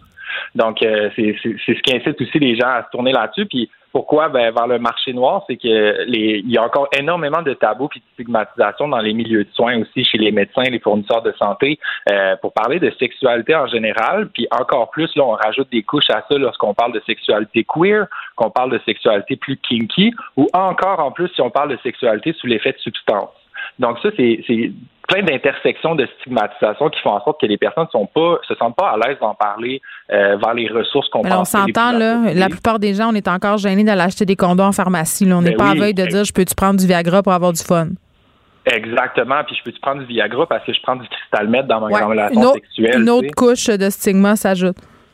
Exactement. Puis tu sais, ça, c'est des barrières d'accès aux soins qui sont très bien documentées, mais qui continuent quand même de porter atteinte aux droits fondamentaux des personnes. Tu sais, c'est un droit d'avoir accès à l'information en santé, puis c'est un droit de ne pas être jugé par ces, ces professionnels-là. Donc, c'est vraiment préoccupant. Moi, c'est beaucoup là-dessus que, que je vois le problème. Ben oui. On a tendance à voir ça comme un, un comme une problématique individualisée, mais au final, mm. c'est des facteurs beaucoup plus euh, systémiques. Puis en plus, euh, Marc-Ancel, ce qui, ce, qui est, ce qui est un peu troublant là-dedans, c'est que, bon, à cause de tout ce qu'on vient de se dire, euh, les gens vont se tourner vers le marché noir, vers des comprimés qui sont pas nécessairement sécuritaires parce qu'on le sait, là, il y a toutes sortes de choses qui sont mises là-dedans pour ben économiser. puis au niveau des interactions aussi, parce que, bon, là, tu as parlé des usagers de drogue dure, puis on peut se parler aussi des party and play, là, qui consistent en des soirées où justement on consomme des drogues pour avoir de la sexualité, euh, tu sais, à un moment donné, il peut y avoir des interactions et des conséquences qui sont quand même euh, parfois même funestes. On en a vu dans l'actualité avec d'autres types de drogues. Puis les utilisateurs, j'ai pas l'impression qu'ils mesurent tant le risque, qu'ils sont au courant. Oui, ben non, c'est ça. J'ai l'impression que les gens sont pas tant au courant parce que peut-être que l'information n'est pas assez accessible justement pour euh, pour ces personnes-là. Mm. Euh, mais tu sais que ce soit avec des drogues dures ou avec des drogues euh, plus légères aussi comme des, des substances volatiles comme des poppers. on peut-tu expliquer c'est quoi les poppers? Parce que c'est comme une affaire mythique. J'ai l'impression que dans les années 70 c'était populaire chez la communauté gay, mais j'avais plus l'impression que ça existait moi cette histoire-là. C'est quoi? Oui, ben, ben, ça existe encore. En fait, ça, ça a été euh, ça a été rendu illégal là, avec le temps. Euh, c'est peut-être pour ça qu'on les voit moins, mais dans le fond, c'est des substances volatiles, souvent des amylnitrates ou des dérivés. Là, il, y en il y en existe plusieurs, mais c'est une espèce de liquide euh, qui, qui, sent très fort, là, qui sent un peu chimique, mais qu'on va juste sniffer. En fait, on va mm-hmm. inhaler la vapeur. Ça, ben, c'est un vasodilatateur, puis ça amène de, l'euphorie aussi, fait que ça, ça, facilite entre autres la pénétration anale. puis c'est pas c'est pas très dangereux, ben, c'est pas vraiment dangereux en soi. Sauf que quand on le mélange avec euh, des, des, médicaments comme les poppers, le Cialis, là, à ce moment-là, il peut avoir des, sérieux risques au niveau d'arrêt cardiaque. C'est important ce que tu dis, parce que, tu sais, parfois, on peut avoir l'impression qu'on connaît les risques puis qu'il n'y en aura pas d'interaction, mais on ne prend pas la mesure de tout ce qu'on a consommé dans la journée. Tu sais, mettons, le matin, euh, je sais pas, moi, tu prends 3-4 cafés. Euh, après ça, là, tu continues ta journée, tu bois une boisson énergisante. Le soir, tu fais de la coke. Tu sais, et tout ça, là, ça cumule, puis ça peut donner euh, vraiment, tu le dis, là, un arrêt cardiaque, un arrêt respiratoire. Puis tu t'en serais jamais douté, là, parce qu'on a tout dans, notre esprit l'image de la personne droguée dans le fond d'une ruelle avec la seringue dans le bas, mais c'est pas, pas ça, là. Pas du tout. Tu sais, la consommation de drogues récréatives, ça fait partie de la vie de bien des gens, puis il n'y a pas nécessairement de danger à ce niveau-là. Tu sais, il y a des risques qu'on peut quand même bien gérer. Sauf que lorsqu'on mélange des substances ensemble, ben, c'est très imprévisible. Puis moi, j'aurais le goût d'ajouter qu'en ce moment, on vit une crise de contamination des substances. Puis que là, on voit un marché noir ben, avec le fentanyl, entre autres, et tout ça, euh, qui cause des surdoses et compagnie. Euh, puis actuellement, ben, la qualité des produits sur le marché noir est très, très, très, très, très problématique. Puis c'est mm. dangereux pour les personnes. qui mm. ont vu encore dans un contexte de criminalisation des substances et donc de criminalisation des utilisateurs. Donc, toutes ces conditions-là font juste en sorte que les gens sont plus vulnérables dans cette Puis rajoute à ça une pandémie qui fait que les gens euh, ont tendance à plus consommer. Oui, exactement. Fait qu'on est dans un beau, euh, un beau melting pot, comme on dit. Ben, en tout cas, euh, je trouve que quand même de continuer à en parler, ça déstigmatise, ça, c'est une bonne chose. Puis juste dire qu'ironiquement, là, consommer du Cialis, du Viagra pour venir à bout de des de non-problèmes de dysfonction érectile, très ironiquement, ça peut mener à de la dysfonction érectile. Oui, exactement, oui.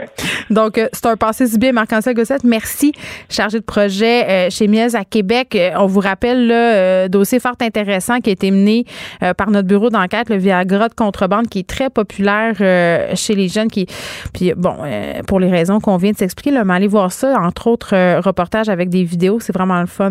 puis, mais quand même, ça demeure inquiétant parce que vraiment, là, juste autour de moi, j'en ai des, des, je dirais pas des amis, mais des connaissances qui utilisent ces substances-là juste pour avoir du fun. Puis parfois, on mesure pas les conséquences de l'accumulation des substances qu'on consomme. Geneviève Peterson. Elle réécrit le scénario de l'actualité tous les jours. Vous écoutez Geneviève Peterson. Cube Radio. 14 h on est avec Guillaume Lavoie. Salut Guillaume. Bonjour Geneviève. Bon, premier vote au Congrès américain pour ce fameux plan de relance de Joe Biden.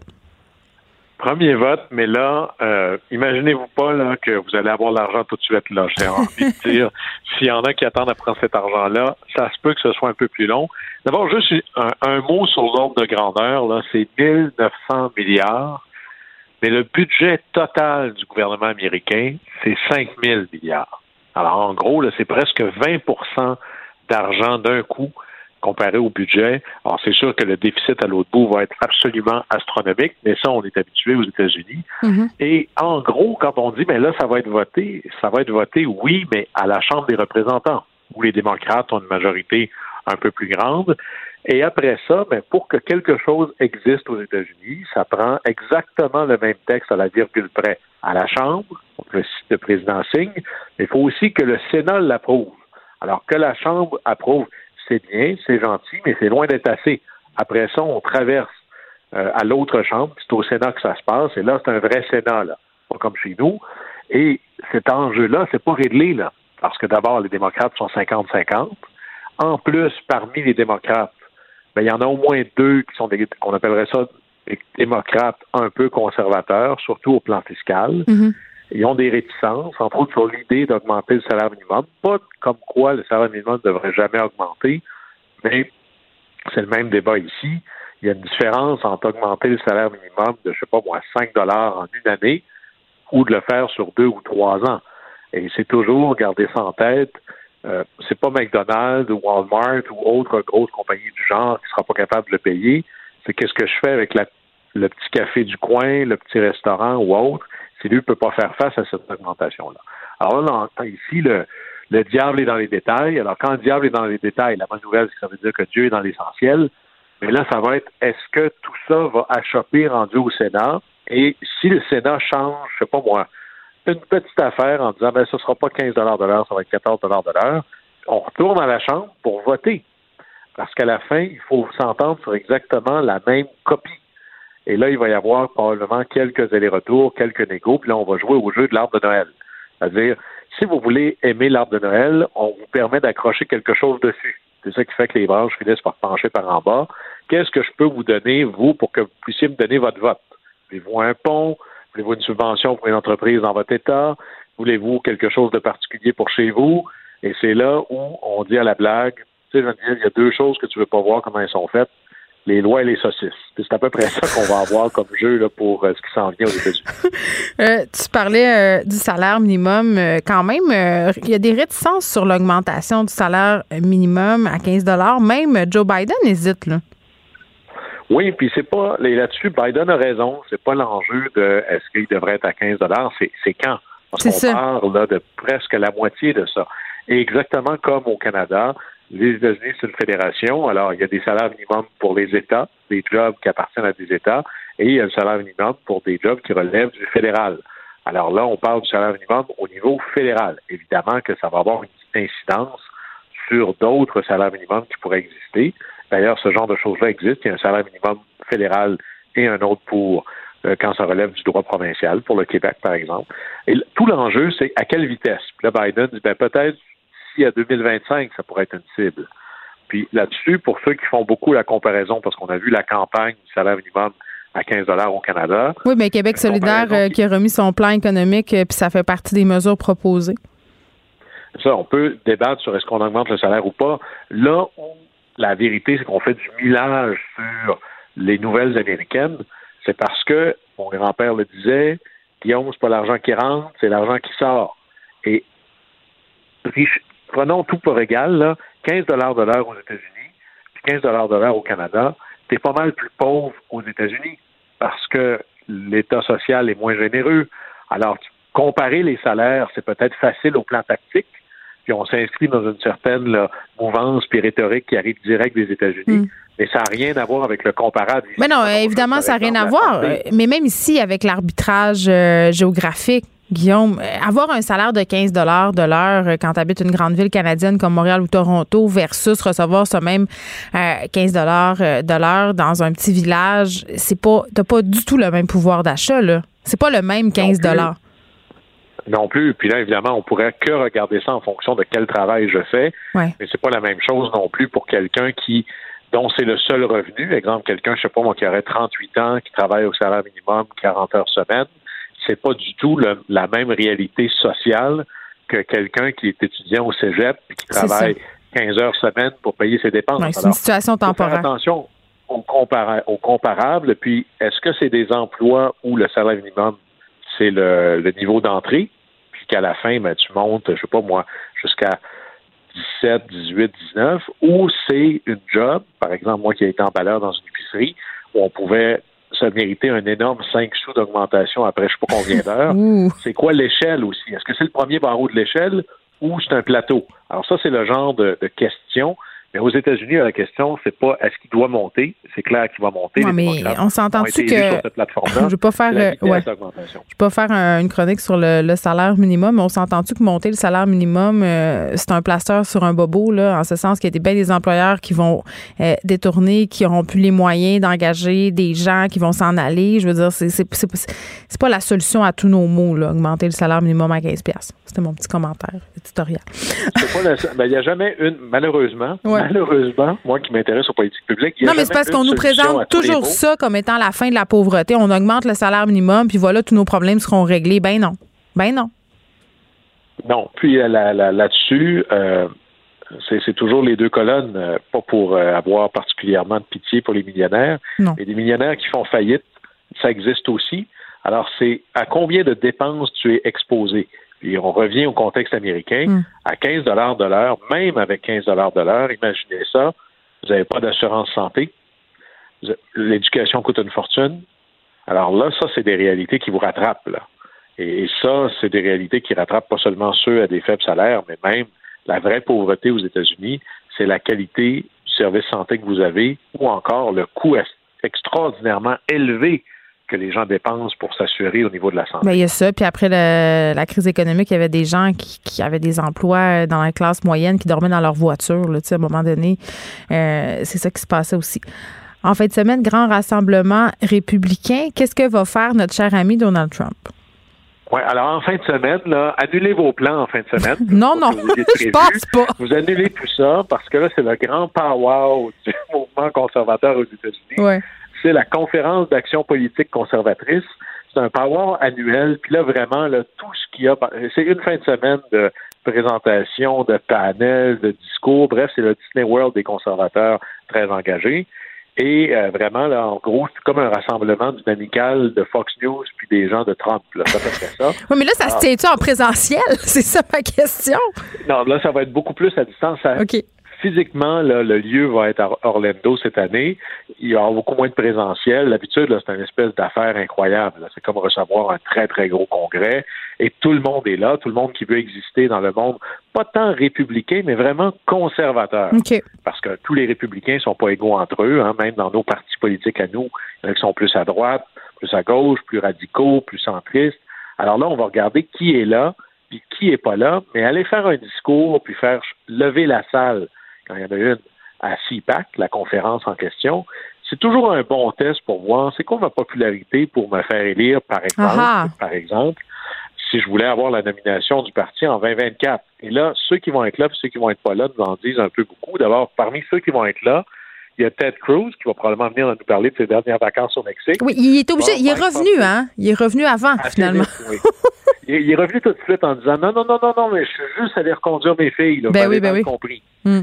C'est drôle, là. moi, quand je veux reconduire des gens pour un voyage au Mexique, j'arrête à l'aéroport. Mais lui, il est embarqué dans l'avion. C'est un père tellement conscient. Il est très dévoué. C'est touchant. C'est ça.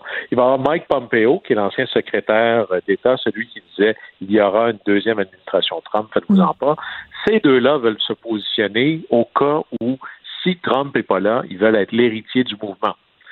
Et dans ceux qui ne seront pas là, il va y avoir Liz Cheney, Nikki Haley, puis là, on voit très bien que c'est le power des gens derrière Trump. Parce que l'orateur le plus important, celui qui va avoir le dernier discours le dimanche après-midi. Alors, en gros, votre journée télé, c'est le football le matin. Puis après ça, ça va être le discours de Trump. ouais, je me radicalise. Et, ça va être quelque chose, là. Alors, attendez, ça va être sa première intervention publique depuis qu'il a dû quitter la Maison-Blanche. Mm-hmm. Et là, on va voir comment il va utiliser ça pour se positionner. Et moi, je m'attends à un discours en sous-texte qui dit c'est encore moi le plus populaire ici. C'est encore moi qui est le vrai leader du mouvement MAGA, Make America Great Again. Et à moins d'un changement important, jusqu'à maintenant, jusqu'à nouvel ordre, c'est moi le prochain hmm. candidat en 2024. Est-ce que Mélania l'accompagnera? On, ouais, pas certain. Il part pas tellement loin. C'est à Orlando, lui est à Mar-a-Lago. Alors, tout ça est en Floride, mais d'après moi, il va être, euh, il, va être seul?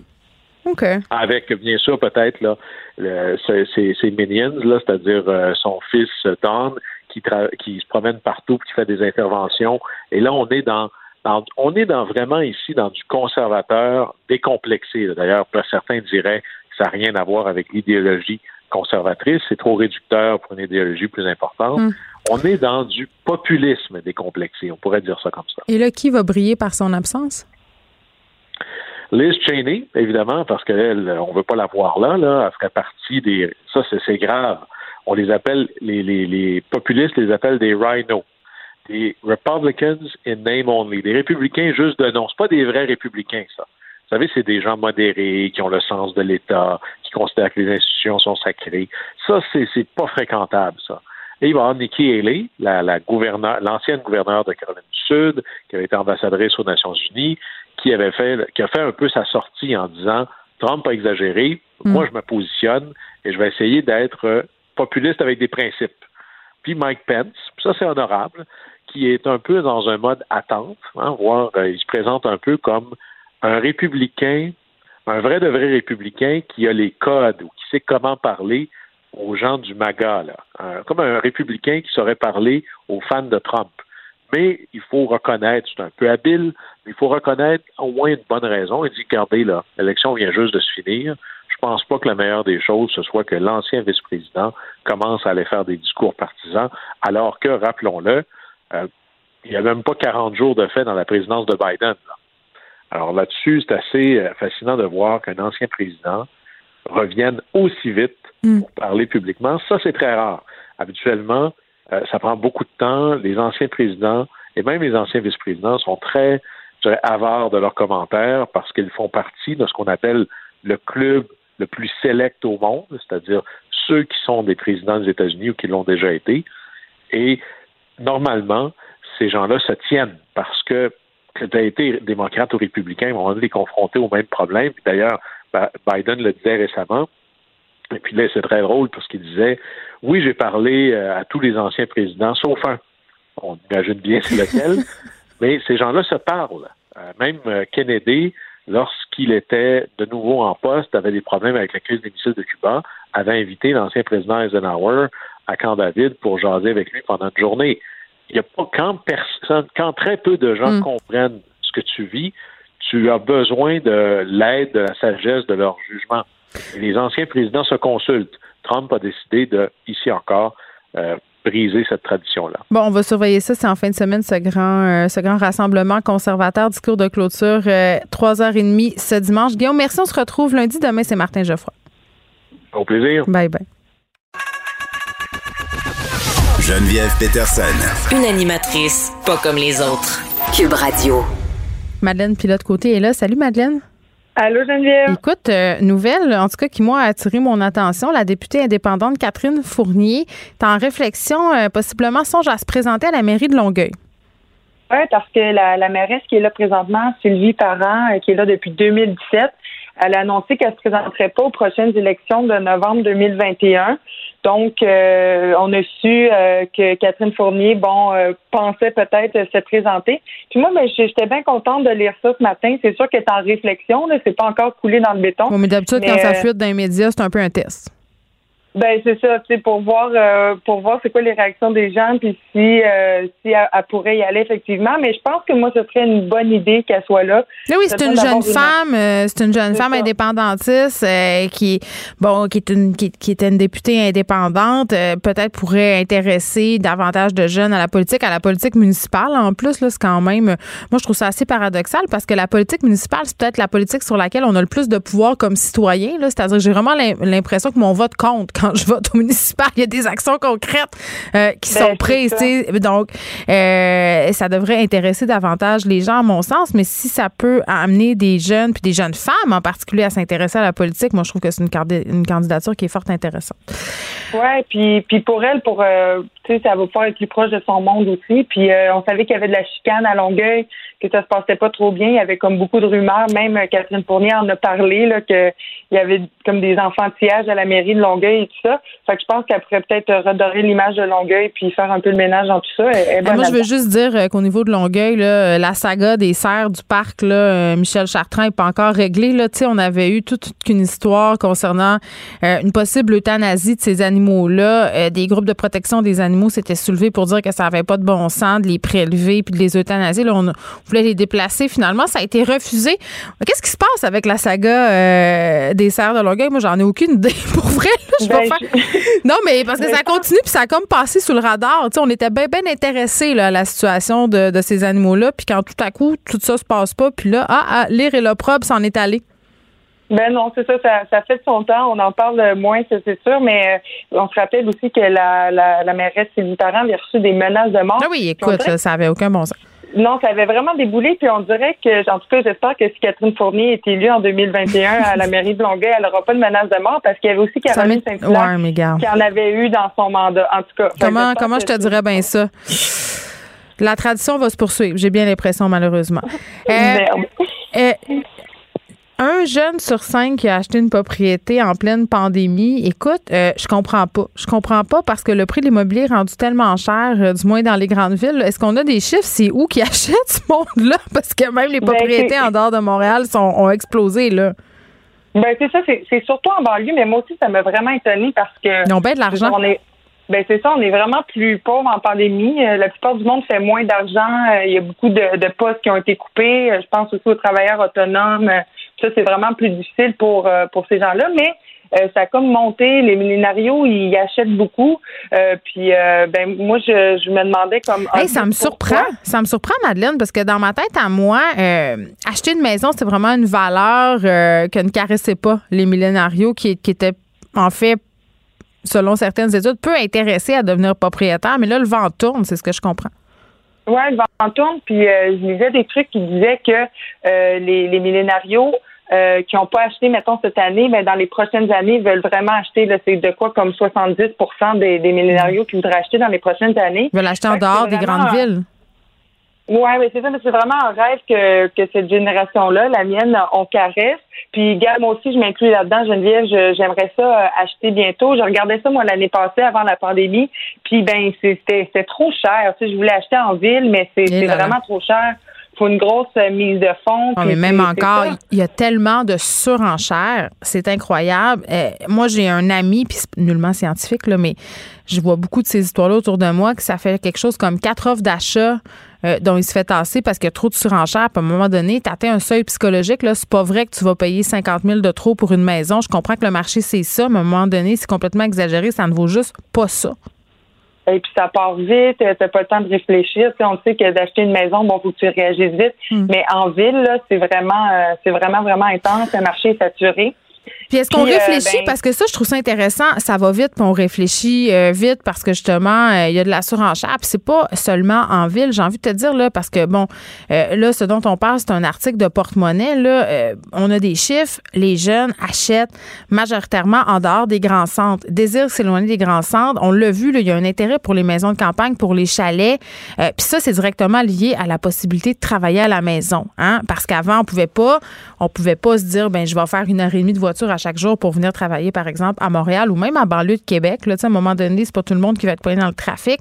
Là, tout à coup, ça devient possible. Mais quand la vie va revenir à la normale, tu sais, je, ne sais pas. C'est romantique s'acheter une maison à Wabush sur le bord d'un lac l'été puis faire du bateau, là, mais l'hiver, au mois de février, tu vas-tu triper autant? c'est la question ben, que je me poserais. mais moi aussi, c'est ma soeur qui voulait acheter à trois pistoles, puis là, elle allait voir euh, cet été, elle trouvait ça bien beau, elle a loué un chalet puis tout ça, mais j'avais goût de dire, tu sais, euh, son fils qui va attendre le boss dans une petite cabane euh, à, moins 30, euh, avec euh, de, la neige plus haute que lui, là, tu sais, des bandes de neige. Mais non, mais c'est parce que c'est cute un temps, mais à un moment donné, des, des, des, la réalité te rattrape en pleine face, puis là, euh, tu trouves ça bien long. En tout cas, je, moi, je souhaite vraiment, vraiment, vraiment ardemment aux gens qui ont fait le choix de s'en aller en dehors des grands centres, de continuer à trouver ça le fun, d'habiter leur maison dans six mois. Euh, mais je pense qu'à la vitesse où certains ont pris des décisions, il va y avoir un festival du regret. Mais Madeleine, ça sera peut-être le temps pour nous de racheter leur maison. Oui. Quand ils vont la revendre pour revenir. On se vendra après. On se crée une compagnie, Geneviève. Ben, c'est pas juste ça. Euh, ça m'amène à, un point aussi, c'est de dire, quand tu quittes une grande ville, mettons que tu vends ton condo ou ta maison à Montréal avec un gros capital, tu fais un gros gain euh, parce que ta maison vaut cher, puis que là, tu t'en vas t'acheter une maison de banlieue, euh, peut-être tu sais, assez cossu, ça se peut là, que tu dises, bon, en banlieue, j'ai les moyens d'avoir une plus belle maison, mais tu peux plus revenir parce que tu as perdu ta capacité d'achat à Montréal. C'est ça, c'est à ça aussi qu'il faut que tu passes. Tu es prisonnier de Candiac. mais tu aussi Imagine. à Montréal parce que euh, les gens vont vraiment, euh, les jeunes vont aller euh, surtout en banlieue et en campagne parce qu'ils ont besoin d'espace vert. Ils ont mm. besoin d'espace, ils sont tannés de vivre un, par-dessus l'autre. Puis je les comprends là. tu sais, avec la pandémie, ça nous a fait réaliser à quel point l'extérieur c'était comme important, à quel point c'était vivifiant puis vital. je comprends, mais quand ça va finir, on va revenir à nos mauvaises habitudes. J'ai bien l'impression. mais moi aussi, je caresse un rêve campagnard en ce moment. Laisse-moi te le dire. Mais l'affaire que je me demande, Geneviève, c'est que bon, tous ces jeunes-là mis sur comme le, télétravail, puis de s'éloigner des grands centres, mais ça va-tu rester tant que ça, le télétravail? Ben, je pense qu'il y a des entre... ben, je pense qu'il y a des entreprises euh, qui vont garder cette formule-là, ne serait-ce que pour faire baisser leur coût de loyer. Là. Je pense qu'il y a bien des gens qui ont compris qu'ils pouvaient opérer sans grand bureau au centre-ville, mais il y aura du présentiel, c'est sûr, qui sera demandé au bureau parce qu'à un moment donné, tu sais, des réunions, du travail d'équipe euh, sur Zoom, euh, je pense pas que ça soit tout à fait la même affaire.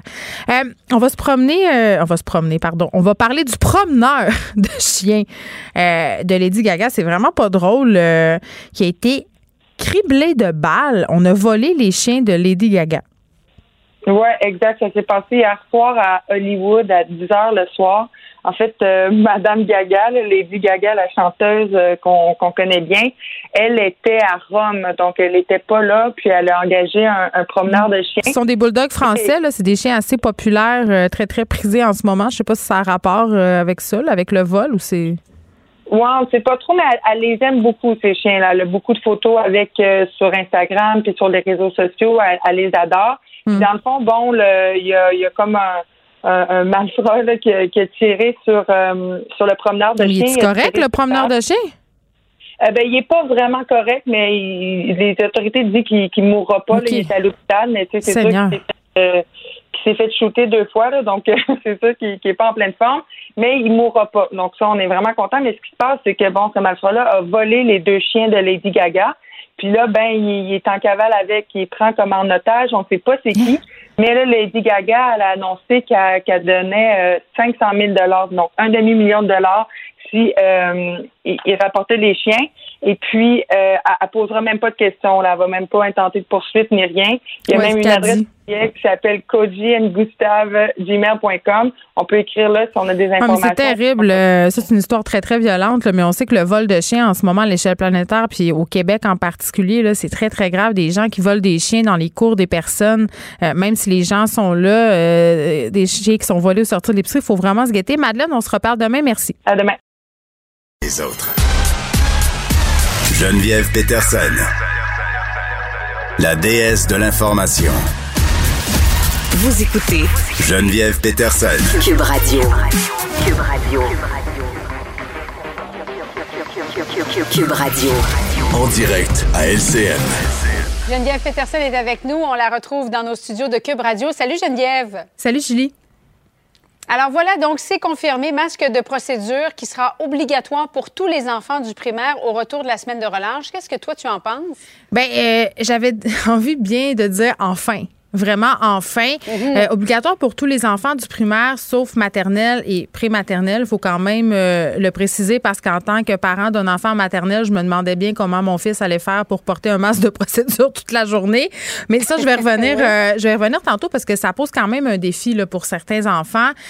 J'ai envie de dire enfin parce que moi, quand on a fait cette annonce à propos du masque de procédure au secondaire, on s'en était mhm. parlé. Je me demandais ben pourquoi on, ne l'impose pas au primaire? Puis à l'époque, on parlait euh, justement de l'ajustement. On n'avait pas euh, de masques pédiatriques en quantité suffisante pour en fournir euh, aux élèves du primaire. Mais tantôt, Christian Dubé a répondu en partie à cette question-là parce que ce qu'il disait, c'est qu'au moment où on a pris la décision pour le secondaire, on n'avait pas autant de contagion au primaire. C'est-à-dire que les écoles primaires Il n'y avait pas... les variants, oui. C'est ça. Donc là, je pense qu'on est devant une situation où finalement, on n'a pas le choix.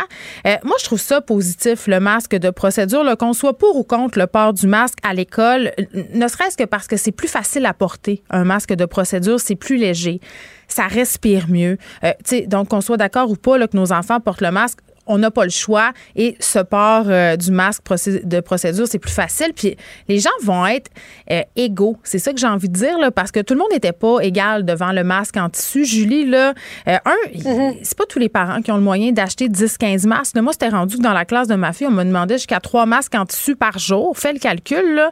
Si tu laves pas chaque soir, même si tu te dis, OK, je vais faire le lavage aux deux soirs, ça t'en prend quand même une bonne rotation. À 10 mm-hmm. le masque, ça commence à faire de l'argent. Donc, tout le monde va être égal. Ça, c'est une bonne chose. Après ça, est-ce que c'est vraiment la solution? Ben, pour avoir parlé à des experts, là, je te dirais que Rendu là, on fait ça parce qu'on n'a pas trop le choix, mais on sait pertinemment que ce n'est pas la seule solution. C'est-à-dire que le masque. Oui, bien, c'est toujours un bouquet de mesures qui font en sorte qu'on on y arrive à contrer le virus. Mais moi, je n'avais pas pensé à ça, Geneviève, parce que c'est vrai que le masque était obligatoire pour tous les enfants du primaire, mais à l'extérieur des classes. là, les enseignants devaient gérer on enlève le masque, on remet le masque, est-ce qu'on l'a remis comme il faut? Là, il va falloir le garder tout le temps. Ça, c'est quand même une bonne chose. Ben oui, puis c'est une bonne chose que ça soit un masque de procédure parce que ça respire mieux, comme je le disais. Puis c'est là mm-hmm. où aussi je me pose des questions parce qu'un masque, c'est efficace si on le porte bien 100% du temps.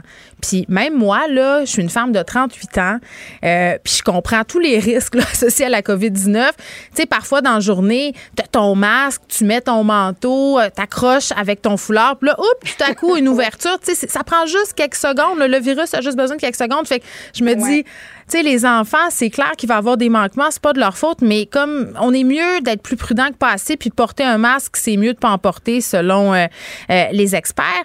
Mais après ça, tu sais, le variant, tu l'as dit, là, il est là, il est à nos portes, surtout dans la grande région de Montréal, euh, en zone rouge. le masque ne protège pas aussi bien contre le variant que contre la première source de la COVID-19. Il faut continuer à se laver les mains, il faut continuer à mettre les mesures. Puis moi, je me pose la question, à un moment donné, il va peut-être falloir se dire euh, que ça serait une bonne idée de vacciner le personnel, euh, les profs, les parents, parce que si les enfants, ce sont des vecteurs de contamination, euh, le vaccin, par ailleurs, n'est pas homologué là, pour les enfants de 16 ans et moins.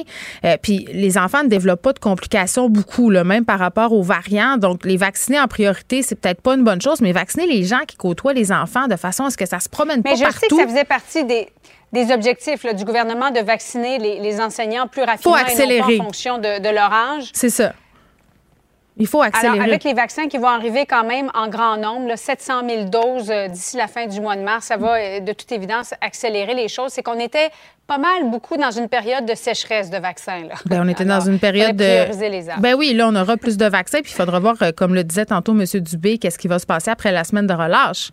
Parce que là, euh, si tout le monde euh, contrevient au règlement, puis si on se fait des soupers fondus, euh, je donne pas cher du nombre de cas quand on va être au sortir de tout ça. Donc ça, il faudra regarder tout ça. Puis c'est pas un masque qui va nous protéger. Il faut vraiment continuer à maintenir les mesures.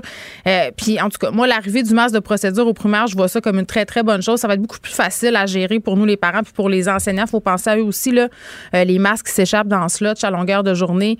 la gestion de tout ça, là, c'était pas facile. Oui. Merci beaucoup, Geneviève. Bon après-midi à toi. Bye. Joignez-vous à la discussion. Appelez ou textez le 187 Cube Radio 1877 827 2346. Hello. Le Québec est la province qui utilise le plus l'isolement cellulaire en prison, selon une récente étude pan-canadienne. C'est quand même assez préoccupant. J'en parle avec Jean-Claude Bernheim, qui est expert en criminologie. Monsieur Bernheim, bonjour. Bonjour. Bon, quand même assez surprenant. le Québec est perçu comme une province assez libérale avec une philosophie de la justice euh, euh, qui est axée sur la réhabilitation. Pourtant, la province, euh, l'endroit où on met le plus à l'écart des prisonniers, là, dans ce qu'on appelle communément dans le jargon le trou, on appelle ça l'unité d'intervention structurée quand un détenu est envoyé, dans le fond, en isolement. cette étude-là qui est co par deux criminologues, là, je veux le dire, l'Université de Ryerson et l'Université de Toronto. Euh, mais M. Bernard, euh, à prime abord, pouvez-vous nous expliquer dans quel contexte on décide d'envoyer un détenu en euh, une unité d'intervention structurée là, au trou? Bien, d'abord, il faudrait juste faire un bref historique. Allez-y. le trou tel qu'on le connaît, c'est a été contesté devant les tribunaux parce que la durée d'incarcération dans ces aires d'isolement dépassait les normes internationales établies par les Nations Unies. C'était cette norme étant de, de 15 jours maximum. Alors, la Cour fédérale, euh, la, non, la Cour de la Colombie-Britannique a mm. condamné le service correctionnel. Là, le service correctionnel a adapté une nouvelle loi. Où il ça, c'est en, 2019, cette loi-là, où on s'assurait que les, détenus euh, soient gardés de façon adéquate, aient accès à des heures d'exercice, à voir des gens. Exactement. Et ce qu'on peut constater, c'est que cette loi-là, finalement, c'est une façon de détourner la réalité. Parce qu'on sait pertinemment hmm. que l'isolement, euh, tel qu'il est pratiqué, malgré le changement avec la loi, fait en sorte que les détenus ne se voient pas euh, confirmés dans leur droit à avoir accès à un certain nombre de ressources. Et ce que l'étude vient de démontrer, c'est que cet euh, usage de l'isolement a encore euh, de grandes proportions au travers le Canada, mais au Québec, euh, ça dépasse euh, la moyenne. Et là, on peut expliquer cette situation, c'est que la, la philosophie du service correctionnel mm. au Québec a changé par rapport à il y a un certain nombre d'années. Le nouveau personnel est plus répressif qu'il ne l'était ce qu'on peut constater. Mais c'est étrange, c'est étrange, M. Bernheim, parce que la société évolue, puis on, est dans des approches de, plus, de moins en moins répressives par rapport à la justice. On axe beaucoup sur la prévention, sur la réhabilitation, donc ça me surprend ce que vous me dites. Oui, mais euh, moi aussi, ça me surprend, mais ce qu'il faut constater, c'est que contrairement au fait que la, la philosophie générale au niveau du Québec est plus axée sur la réhabilitation, mm-hmm le personnel qui est engagé au niveau de la pratique va dans le sens contraire. Pourquoi? Euh, pas parce que mais là, il faudrait peut-être s'interroger sur la façon dont les, ces agents correctionnels sont formés, euh, dans quel contexte euh, ils apprennent à gérer les situations par rapport au phénomène du crime et de quelle manière ils considèrent les détenus. Est-ce qu'ils les considèrent comme des personnes ou est-ce qu'ils les considèrent euh, comme des personnes. Ben, ben c'est ça, M. Bernard. Puis je reviens à ma première question. Pourquoi, dans quel contexte on décide d'envoyer un détenu là? En théorie, c'est quand une personne présente un danger pour le fonctionnement de l'institution. Un danger par rapport à elle-même si la personne est suicidaire. Mais le problème, c'est quand on isole des gens qui sont suicidaires, bien, ce qu'on constate, c'est qu'ils passent plus facilement et plus rapidement à l'acte, donc il y a plus de suicides dans les aires d'isolement qu'ailleurs ou c'est parce qu'une personne présente un danger par rapport à d'autres détenus ou par rapport au personnel, parce qu'on présume qu'éventuellement il va s'évader. Donc, il y a des raisons, il y a des motifs qui pourraient faire penser qu'il faut, à un moment donné, intervenir par une période d'isolement hmm. afin d'évaluer la situation puis de prendre des. Oui, ben, ça, je le comprends. C'est concevable que des détenus soient placés euh, en isolement parce qu'ils représentent un danger pour eux ou pour les autres. Euh, sais, je conçois qu'on peut les mettre à l'écart pendant un temps, mais justement qu'on utilise ça à outrance euh, parce que puis qu'on utilise ça aussi de façon prolongée, là, parce que passer plus que 15 jours dans ces conditions-là, ça doit avoir des conséquences sur la santé mentale. Effectivement, effectivement, c'est ce qu'on dénonce depuis des, années, des décennies. Hmm. Et le problème, c'est que le, gouvernement, de la façon dont il a agi, c'est-à-dire en dénaturant la décision de la Cour et en se refusant à respecter les normes internationales, passe le message aux agents correctionnels, allez-y, on vous couvre, il n'y a pas de problème. Il n'y a pas d'imputabilité. Quand les agents correctionnels ne respectent pas les règles, ne respectent pas les normes, il n'y a aucune sanction qui est rattachée à ça. Alors, les abus de pouvoir se multiplient euh, et continuent tant et aussi longtemps que les agents correctionnels, comme tout fonctionnaire, n'a pas à être responsable des gestes qu'il hmm. pose en regard des règles qu'il doit appliquer, bien, les abus euh, vont, vont, continuer. C'est quand même euh, assez disproportionné, juste pour donner une idée. On utilise au Québec cette stratégie beaucoup plus que dans d'autres provinces, par exemple, dix fois plus que nos voisins ontariens. Donc, c'est vraiment quand même préoccupant. Dans un autre ordre d'idée, M. Bernheim, euh, toute une discussion sur la légitimité du couvre-feu, de la quarantaine obligatoire dans les hôtels. Il y a des citoyens qui comparent ça à de la détention. Qu'est-ce que vous répondez à ça? Bon, ben là, c'est, je pense que c'est une mésinterprétation de la réalité parce que les gens, quand ils, par, par rapport à la question des hôtels, c'est qu'ils ont fait un voyage qui sont potentiellement euh, affectés par la COVID pourraient le transmettre à d'autres personnes. Donc, pour des raisons de santé publique, on prend des mesures qu'on appelle euh, l'isolement hmm. ou euh, la quarantaine. puis le couvre-feu, c'est pas en prison. Là, s'il y a une urgence, tu peux sortir. Je veux dire, tu pas pris chez vous, pas prisonnier de ta maison. Oui, puis le c'est ça, les gens sont pas prisonniers comme tels dans le sens qu'effectivement, s'il y a une urgence, ils peuvent sortir, mais on est dans un contexte de santé publique. Et là, il y a des règles, des normes qui sont mises en place pour protéger les personnes par rapport à leur santé. C'est sûr que c'est contraignant. On ne peut pas nier le fait qu'il y ait un couvre-feu, que ce ne soit pas contraignant. C'est contraignant. Mais je veux dire, arrêter un feu rouge, c'est contraignant.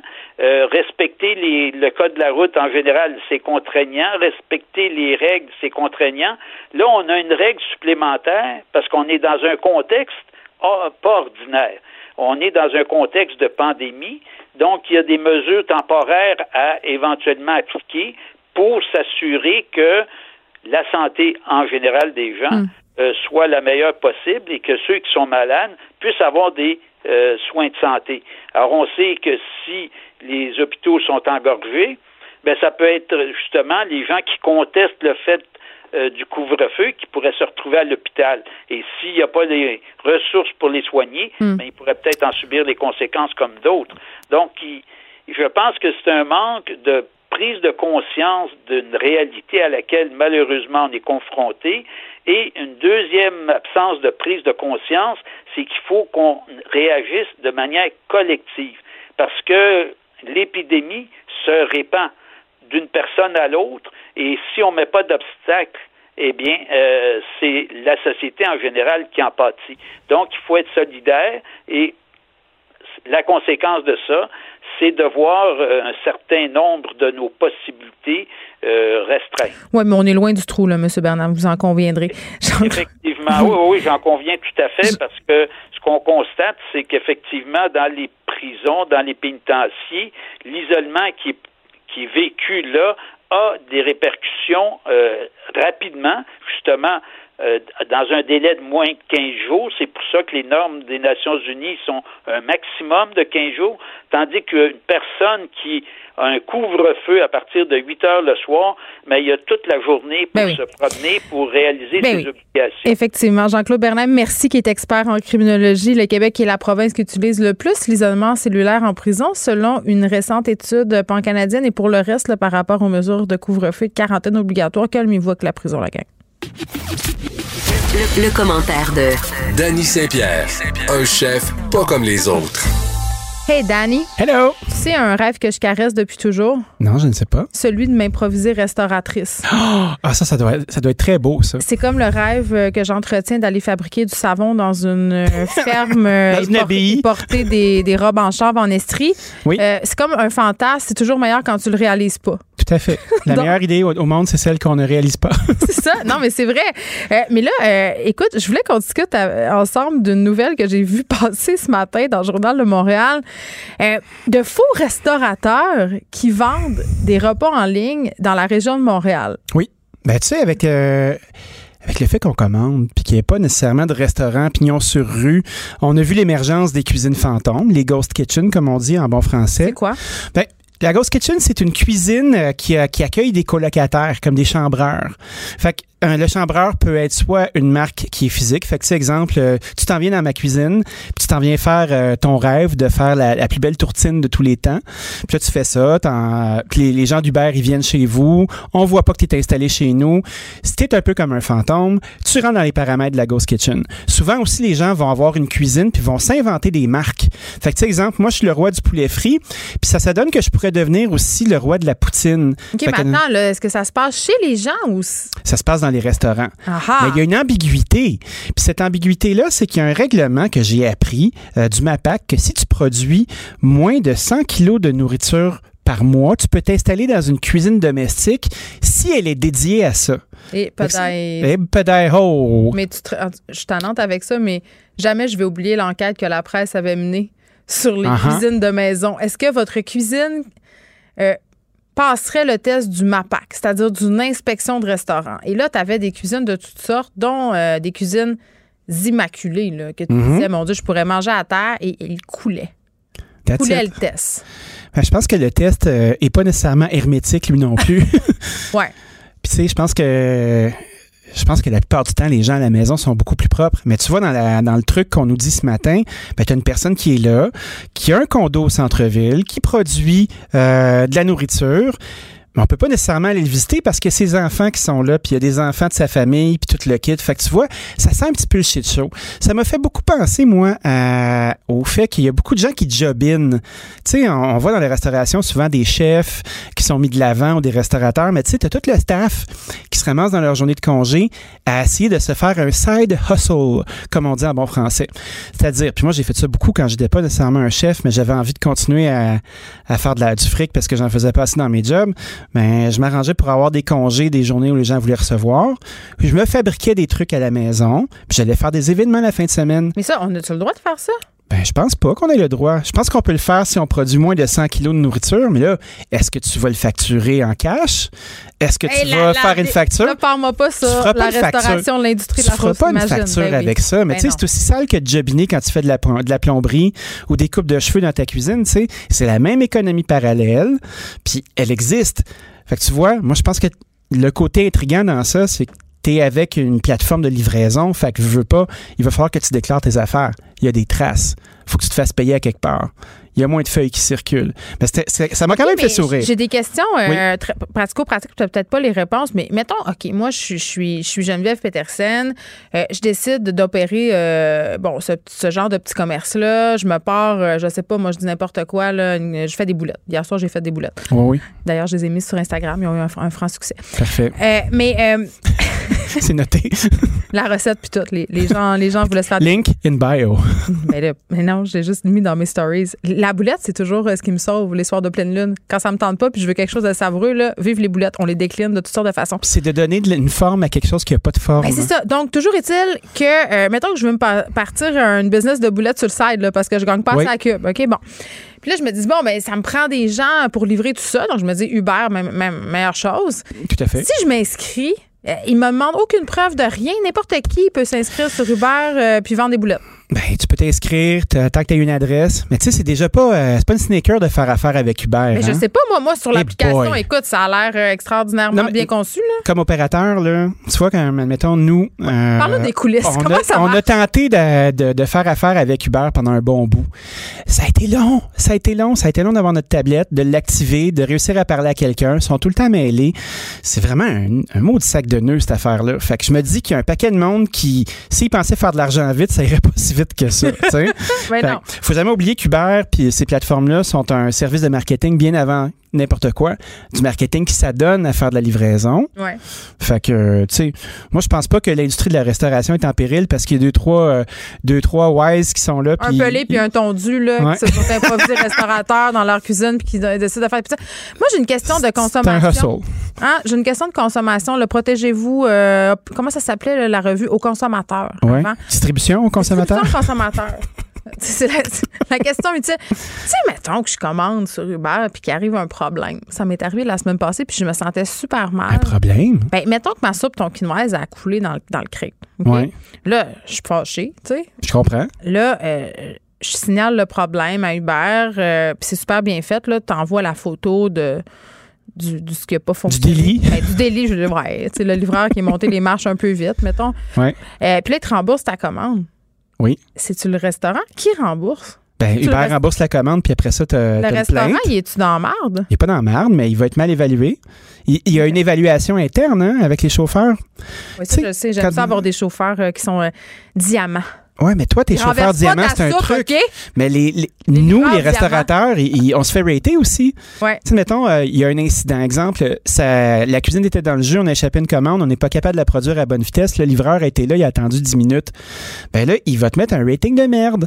Fait que là, ça veut dire que quand ta commande va popper dans leur système, ben les gens vont bien voir que il y a eu des soucis chez vous. Fait qu'ils vont peut-être choisir de pas aller chez vous. Ça, te tente, ça leur tente pas d'attendre. Ça leur tente pas d'attendre. Du Uber, là, c'est pas fait pour être bon puis être chaud. Du Ben, moi, Uber, bon puis chaud. là. T'es chanceuse. Mais du Uber, c'est fait pour. euh, tu le fabriques au plus tôt, tu le mets dans un sac, tu le mets sur ton comptoir, tu pèses sur le piton, puis tu te dis qu'il s'en vient. Puis là, il s'en vient-tu en dedans de 5 minutes, 8 minutes, 42 minutes? Rendu là, la nourriture, là, tu la contrôles plus. Puis le piège dans ça, c'est que le client, lui, va recevoir la nourriture, puis s'attend à ce que ce soit ta responsabilité que ce soit chaud et parfait.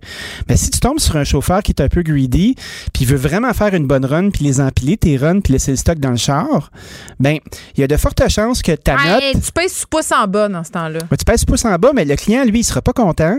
Il va avoir de la nourriture froide, puis t'as rien à dire. Moi, je le sais que ça sera pas de ta faute. Je sais que ça va être la faute du livreur qui a voulu faire cinq livraisons entre chez nous et ton Ben, restaurant. c'est ambigu, puis tu sais, tout le monde veut gagner sa vie. Puis tu sais, parlant de livraison, là, il y Ben, a- il y attends, a, d'autres systèmes aussi. Une nouvelle là. application qui concurrence euh, Uber Eats dans la région de Montréal et euh, ça part mal parce que je sais même pas comment ça se prononce. C'est quoi le nom? OK, ça s'appelle Check Please. Check Please. On est à Montréal, là, hein? ouais. En français, s'il vous plaît. C-H-K. PLZ. C'est juste des consonnes. Ça, c'est un peu comme sa grosse brosse. Là, tu perds tes voyelles. Là, puis tu- Ben, OK, tout de suite en partant, là, c'est une mauvaise idée, ce nom-là. On va se le dire. Là. Uber, tout le monde le, retient. Là, tu n'es même pas capable de le prononcer quand tu vois les lettres. Mais je pense pas que c'est fait pour qu'on le reconnaisse. Ben, ce sont des gens, ce sont des gens qui ont créé une application avant la pandémie. Cette application-là, elle servait à ce que tu puisses commander directement au restaurant sur ton téléphone. Fait qu'exemple, toi, puis le monde est assis là, puis le waiter dans le jus, ça va pas bien. Puis Mm-hmm. on veut une autre bouteille de champagne parce que nous autres, on boit rien d'autre. OK? Ben, c'est sûr qu'on boit rien d'autre. That's it. Qu'est-ce qu'il y a d'autre à Toi, tu boire? fais, euh, je sais pas, les affaires que les hippies boivent, là, Ah. comme de la bière au pet, là, puis ouf, non, non, non, non, non, on fait pas ça, nous autres. Fait que là, t'es comme sac à papier, t'as beau faire le mauvais œil au serveur, il te voit pas ou il te regarde pas, ben tu pourrais commander directement avec Check Please, puis le ticket va sortir au bar où le barman va sortir la bouteille de champagne, puis te l'amener en courant parce que c'est lui qui veut voler le type de l'autre. Fait que tu vois, Check Please, ça servait ça à ça. C'est écœurant.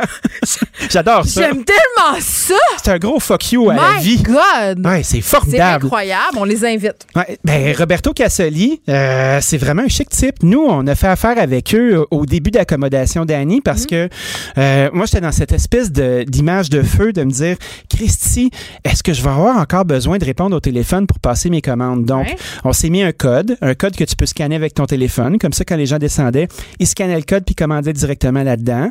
Puis tu sais, on s'est rendu compte qu'il y avait à peu près 10 du monde qui connaissait pas les internets, puis qui voulait juste payer avec du cash, puis disait hey gros, je viens que payer avec du cash, tu sais. Ça c'est les gens qui font des cuisines clandestines probablement. Ouais, ça c'est des il y a des tatous tribaux là-dedans, puis euh, les gens qui font des salles de bain la fin de semaine. Oui, c'est euh, c'est toute la même personne. C'était un gars vraiment cool, mais tu sais, il arrive avec son lot de défis.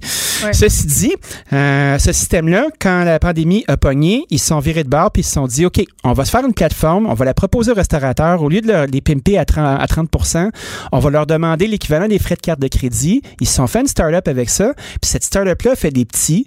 Maintenant, tu peux commander directement sur Check Please. Parce là, que je vais l'essayer. Ce soir, je commande, euh, c'est sûr. Tu ne verras pas que c'est Check Please. Ah non? Tu vas aller sur ton restaurant favori. Puis après ça, les options qui s'imposent, c'est tu as Kumi. Kumi sont vraiment cool. Ils travaillent bien.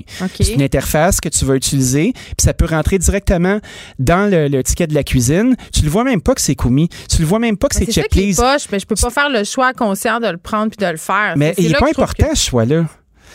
quand tu commandes en ligne. là, je m'excuse, je vais pas être place pour les gens de Checkplace et autres facilités, mais à partir du moment où j'ai un icône qui s'appelle Uber et dans mon téléphone, tout est plus simple. Tout est plus simple que d'aller sur recommandation d'Annie, cocher la patente. Revenons, revenons, revenons sur une autre affaire. Le consommateur est vraiment égoïste. Le consommateur est égoïste, mais ces systèmes-là, quand tu as un site web qui est performant puis qui a déjà euh, qui a déjà son attractivité avec ses, les gens qui aiment aller sur ton site web parce qu'il est beau puis qu'il est le fun, quand tu as une icône qui est commandée, ben directement toute l'information est placée puis tu peux commander directement là-dessus. Hmm. Puis ce qui est chouette avec Check Please, c'est qu'ils font affaire avec un système de de ride sharing. Le ride sharing c'est un peu comme Uber là, tu sais, c'est quelqu'un qui fait des lifts à d'autres mondes qui compte de l'argent, ça s'appelle Eva. Puis Eva ah sont au Saguenay. Euh, oui oui, ça je, connais puis en plus ils à Montréal, leur à Québec. ici euh, toute cette compagnie là, hein. fait que ça c'est faut le dire c'est un, tarif où il ne demande pas de pourcentage ses commandes, puis tu as, 8 pièces pour ta course, tu peux tiper la personne par-dessus. Fait quand tu commandes sur Check Please, quand on te propose d'avoir une livraison, ben c'est par Eva. Fait que c'est quand même assez chouette. Puis tu as plusieurs restaurateurs qui l'apprécient. Euh, tu sais, sont rendus à peu près 300 utilisateurs. Quand tu es dans un secteur qui est propice à ça, ça fonctionne. Puis je trouve que ces gens-là, ben c'est des héros euh, de la pandémie pour nous. Hot, ils sont vraiment, vraiment Ils sont fins, puis ils se développent. Mais oui, puis c'est pour ça que j'avais envie qu'on en parle aujourd'hui parce que c'est canadien, c'est montréalais. Oui, c'est montréalais. Ils payent leurs taxes ici, hein? Ils payent leurs taxes impôts Metallica. Euh, mais j'aimerais ça quand même qu'ils développent une app pour que ça soit tout centralisé, pour que ça soit facile. Je comprends là, que tu me dis qu'on n'a pas besoin, mais moi, j'ai besoin. Puis je pense pas que je suis la seule à avoir besoin. Ben, ben, juste un Je pense pas, moi, qu'on je vais être la bonne personne pour faire la morale à qui que ce soit. J'ai pas la morale, c'est une suggestion. Mais j'entends. tu sais, il faut toujours se rappeler que Uber, DoorDash, Skip, tous ces gros joueurs-là. Méchants, méchants, méchants. C'est les méchants qui chargent 30% la course. Mm. Mais ce modèle-là a toujours été fait pour remplir des autos euh, qui sont entre deux rides. Ça a toujours été fait pour être un revenu d'appoint pour les restaurateurs. Ça n'a jamais été supposé d'être le seul revenu. Puis après ça, ben il y a des gens qui sont mis à créer des produits en tenant compte du fait qu'ils allaient perdre 30 de la commande. Fait qu'ils font des affaires cheap qui se vendent pas trop cher pour qu'ils fassent leur marge. Puis ça, on le voit beaucoup dans des cuisines dites ah! asiatiques parce qu'il y a bien des nouilles, ça, ça été, euh, fonctionne. je suis contente de me commander une salade à 28 Mais tu vois, mais euh, le, les services comme ça, c'est du marketing qui s'adonne à faire de la livraison. Puis le problème avec ça, c'est que c'est un vortex. Dès que tu t'habitues puis tu vois l'icône, c'est tellement moins ben, compliqué. mais il y a un gros impact dans la vie des opérateurs. Très bien. Ah ben là. Je le sais. Fait que check please, on va essayer ça. Check allons, please, oui. allons euh, découvrir euh, nos restaurants. Mais tu sais, je dis ça, mais j'utilise euh, certains restaurants où ce sont des services de livraison, comme Pizzeria Heirloom ont un service de livraison qui est haute, qui est pas Uber, parce qu'on c'est ça. Mais je pense que ça dépend de la relation que tu bâtis aussi avec ton restaurateur. Si c'est quelque chose de random, ben tu prendras pas le temps. Mais si c'est quelqu'un à qui tu tiens, qui est dans ton quartier, que tu veux encourager, ben tu vas faire l'effort conscient de l'écouter quand il va te proposer un système. On ouvre notre esprit on ouvre notre cœur. Oh, à demain. Ah bye, à demain. Pour une écoute en tout temps, ce commentaire de Danny Saint-Pierre est maintenant disponible dans la section balado de l'application et du site cube.radio, tout comme sa série balado L'addition, un magazine sur la consommation et l'entrepreneuriat. Cube Radio. Pour elle, une question sans réponse n'est pas une réponse. Geneviève Peterson. Cube Radio. On est avec Martine Delvaux. Salut Martine. Allô, Geneviève. Écoute, j'avais très, très hâte que tu me parles de la série documentaire Allen euh, versus Farrow qui s'attarde aux accusations passées d'abus sexuels envers le cinéaste, évidemment, Woody Allen. Tu as écouté pour nous les trois premiers épisodes, je crois. Non, seulement le premier. Ah, seulement le premier. Excuse-moi, excuse-moi. Il y en a quatre au total, puis j'ai eu accès au, premier épisode, comme tout le monde. Là, c'est sur la plateforme euh, Crave, c'est HBO qui, euh, qui diffuse. Donc, ah. j'ai vu le premier épisode, puis j'ai lu des articles autour pour avoir une idée de ce qui nous euh, de ce qui nous attend dans la suite. Ben oui, parce que c'est très très attendu. Il y a eu quand même beaucoup de circonvolutions autour de ces euh, accusations d'abus sexuels, euh, des lettres ouvertes dans la presse américaine. C'est une série qui est fort attendue. Oui, tout à fait. Et c'est fait par deux, deux, documentaristes, euh, Kirby Dick et Amy Ziering, qui ont déjà fait des documentaires qui ont eu euh, énormément d'écho. Mhm. The Invisible War, il y a plusieurs années, sur la violence sexuelle dans l'armée américaine. Puis on se souviendra aussi de The Hunting Ground, oh, sur la violence sexuelle sur les étudiantes, sur les campus universitaires américains. Donc, c'est des documentaristes qui ont énormément d'expérience et qui, dans ce cas-là, ont pris le cas Allen euh, versus Farrow. Euh, à partir de la lettre de Dylan Farrow, donc Dylan, faut, faut, bon, c'est un peu compliqué, mais Dylan Farrow, c'est la, la, fille adoptive du couple.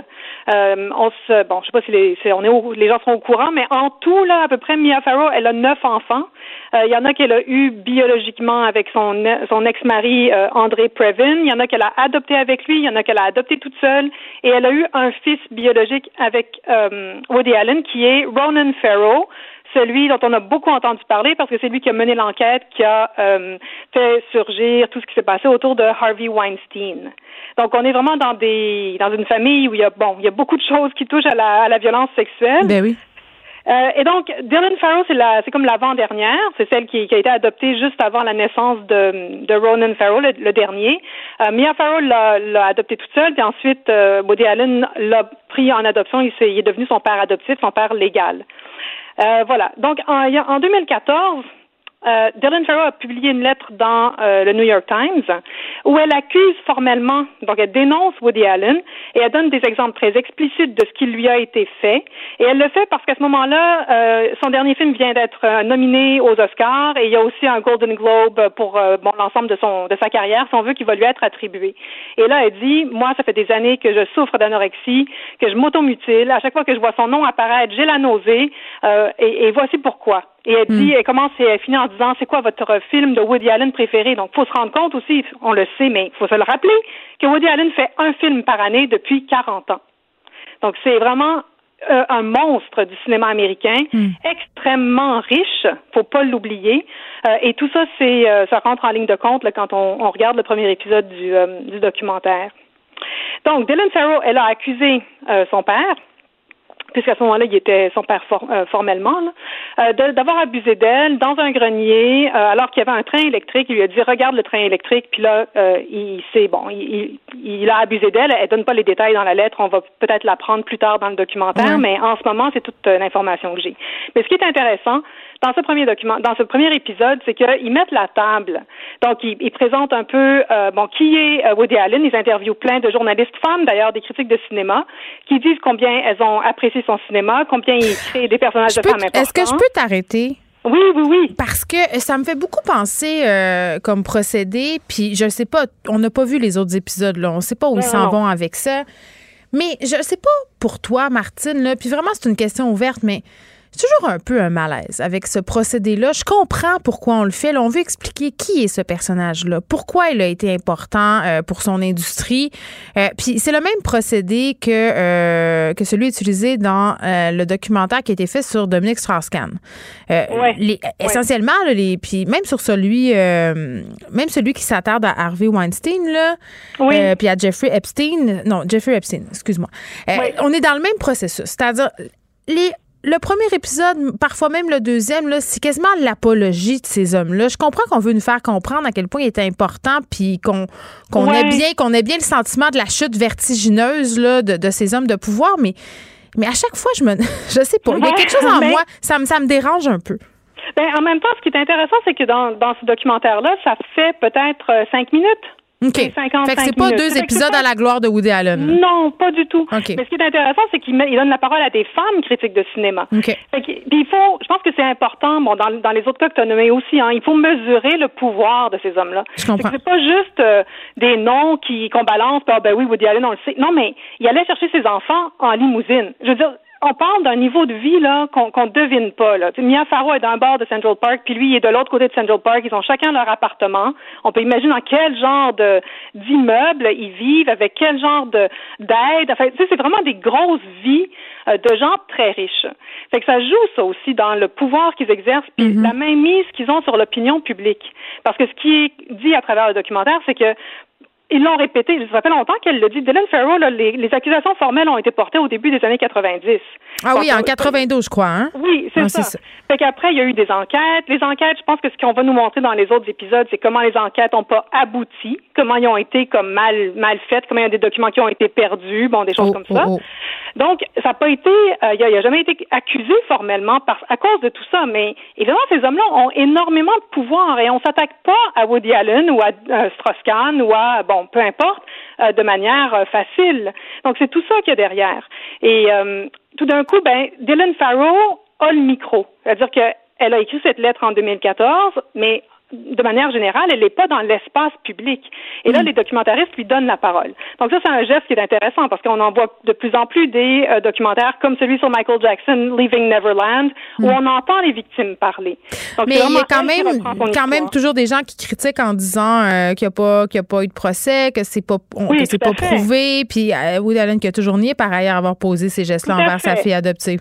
Oui, puis à chaque fois, à la fin de chaque épisode du documentaire, c'est écrit qu'il nie euh, qu'il a jamais été abusé. pour des raisons légales, euh, bien évidemment. Oui, oui. C'est ça, mais il faut quand même pas oublier que euh, quand euh, quand Dylan Farrow euh, dénonce son père comme petite fille, là, quand elle dit à sa mère mhm. qui bon qui lui fait des trucs, là, on, va vite, le documentaire il rentre en détail, hein, et on, on comprend tout l'univers, toute la manière de, de fonctionner de Woody Allen qui, la, qui veut garder la petite fille pour lui, elle est en train de jouer avec d'autres enfants, il vient puis il l'apprend, il la il apprend avec lui, il couche dans son lit en sous-vêtements avec la petite en sous-vêtements, il l'amène à sucer son pouce à lui et à lui dire fais ça, fais ceci, fais cela avec ta langue. Tu sais, c'est très détaillé là, comme, comme geste et il y a des témoins. Donc, il y a des témoins qui sont des amis de la famille, qui sont des proches, qui vivaient parce qu'ils mm. avaient une maison à la campagne, puis ces gens-là étaient invités. Donc, on a quand même beaucoup, beaucoup de. Oui, puis les, les documentaristes qui ont eu accès à beaucoup, beaucoup, beaucoup de matériel. Énormément, là, tous les dossiers policiers, les affidavits, les témoignages, et mm. puis 60 boîtes remplies de documents qui étaient dans une salle d'entrepôt qui n'avait pas été ouverte, euh, des films de famille, parce que Mia Farrow, elle filmait énormément ses enfants. On voit que c'est une femme qui adorait être parent, euh, qui a voulu être mère, là, mais vraiment euh, à grande mm. échelle. Et elle fait beaucoup parler ses enfants. Et ce qui est quand même paradoxal, c'est que d'emblée, Woody Allen lui dit Moi, je pas, ça m'intéresse pas les enfants, j'en veux pas, ça m'intéresse pas, je veux rien voir. Mais, mais c'est ça. Donc, on, dans ce type de film-là, évidemment, euh, c'est pas un procès, euh, on n'est pas là-dedans, mais il n'empêche que quand tu regardes ça, tu te rends compte qu'il y a des, des réalités qui peuvent pas être niées. Là, tu parlais euh, bon, de l'étrange affaire de suçage de pouce, mais il y a d'autres affaires. Ben, c'est ça. Il y a plein de choses. qu'il faut pas oublier. Bon, puis ça aussi, à l'époque, on en a beaucoup parlé. Il a quand même fini par marier Souni, Souni Previn, qui est la dernière euh, enfant adoptée par euh, Mia Farrow avec son, ex-mari André Previn. Souni, il l'a mariée, elle avait, il a commencé à avoir une relation amoureuse avec elle, elle avait 21 ans et lui en avait 30, 40 ans de plus qu'elle. Et c'était la fille adoptive de Mia Farrow. Et il l'a fait dans le dos de Mia Farrow, puisqu'à l'époque, ils étaient encore un couple ensemble. Et Mia Farrow l'a découvert en trouvant des Polaroids ah, porno fait de Souni, qui était sa fille, avec qui elle vivait, là, dans la maison de, de Mia Farrow. Donc, on, faut pas, euh, c'est glauque, là. c'est euh, du bon stock, c'est du bon stock pour un psychanalyste. En tout cas, je te dirais ça. Oui, c'est très, très, très, très élevé. Fait que ce qui a été dit aussi récemment, bon, après la sortie de, de ce documentaire, c'est mhm. qu'on est dans ce qu'on appelle la consequence culture donc, on entend beaucoup parler de. C'est quoi ça? Ben, on entend beaucoup parler de culture euh, de cancel culture ici, de mhm. culture de de, de l'annulation, de, l'annulation, même du bannissement, si on veut. Euh, mais la, la, culture de conséquence, à mon avis, est comme un versant plus positif de ça. C'est-à-dire que souvent on va dire ah c'est de la cancel culture pour un peu euh, nier que, que, des gestes euh, inacceptables ont peut-être été posés. La, la, mhm. culture de conséquence veut dire ben vous avez fait des choses, ça a des conséquences. Faut prendre une responsabilité. Mm. Et ce qui m'a intéressé, c'est que bon, évidemment, là, c'est comme un procès par euh, documentaire interposé. Mm-hmm. Je dirais, Woody Allen ne va pas faire de prison, là, hein, on s'entend. Euh, il a déjà perdu des contrats, mais bon, comme il est extrêmement riche, il, il y a mais les gens continuent à célébrer ses films. Complètement. Et ces films continuent à être vus. Et moi, je suis pas de, de, de celle qui dirait il faut, euh, faut absolument abolir, il faut plus jamais regarder les films de Woody Allen. Je pense que chacun prend la décision qu'il veut. Bien sûr. Mais c'est important que ce documentaire-là existe et qu'on puisse euh, reconnaître la souffrance de, de la victime dans, dans tout ça. Et c'est ça qui se passe. Et je pense que cette idée de conséquence est intéressante. Même Mia Farrow, d'emblée, a dit je m'en veux, je m'en veux de pas avoir vu ce qui se passait. Puis c'est vrai qu'on on l'écoute elle parler, puis on se dit mais, mon, mais quelle naïveté, quelle naïveté. Ben, était probablement elle aussi sous son emprise. Ben voilà, fait que c'est tout ça qu'on qu'on voit, puis je trouve que les femmes dans ce documentaire-là prennent la responsabilité, elles sont vite comme en train de, de le prendre sur elles, et c'est comme mm. si on disait à Woody Allen, ben prends la part qui te revient, t'as as posé ces gestes-là, maintenant vis avec.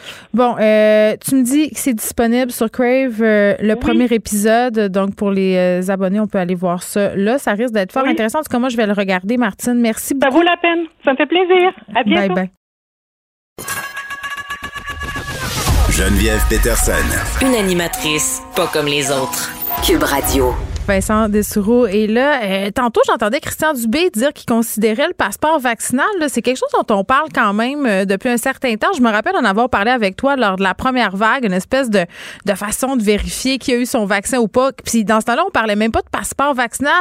On parlait de faire un test euh, d'immunité, de réponse immunitaire. Puis là, ça t'aurait permis de, de, de vaquer à tes occupations. Là, on est là, on est rendu là. là. Oui, et ça fait un peu, fait une certaine époque. Ben, ça, fait bien mieux à C'est ça. Ça fait un peu même de la science-fiction.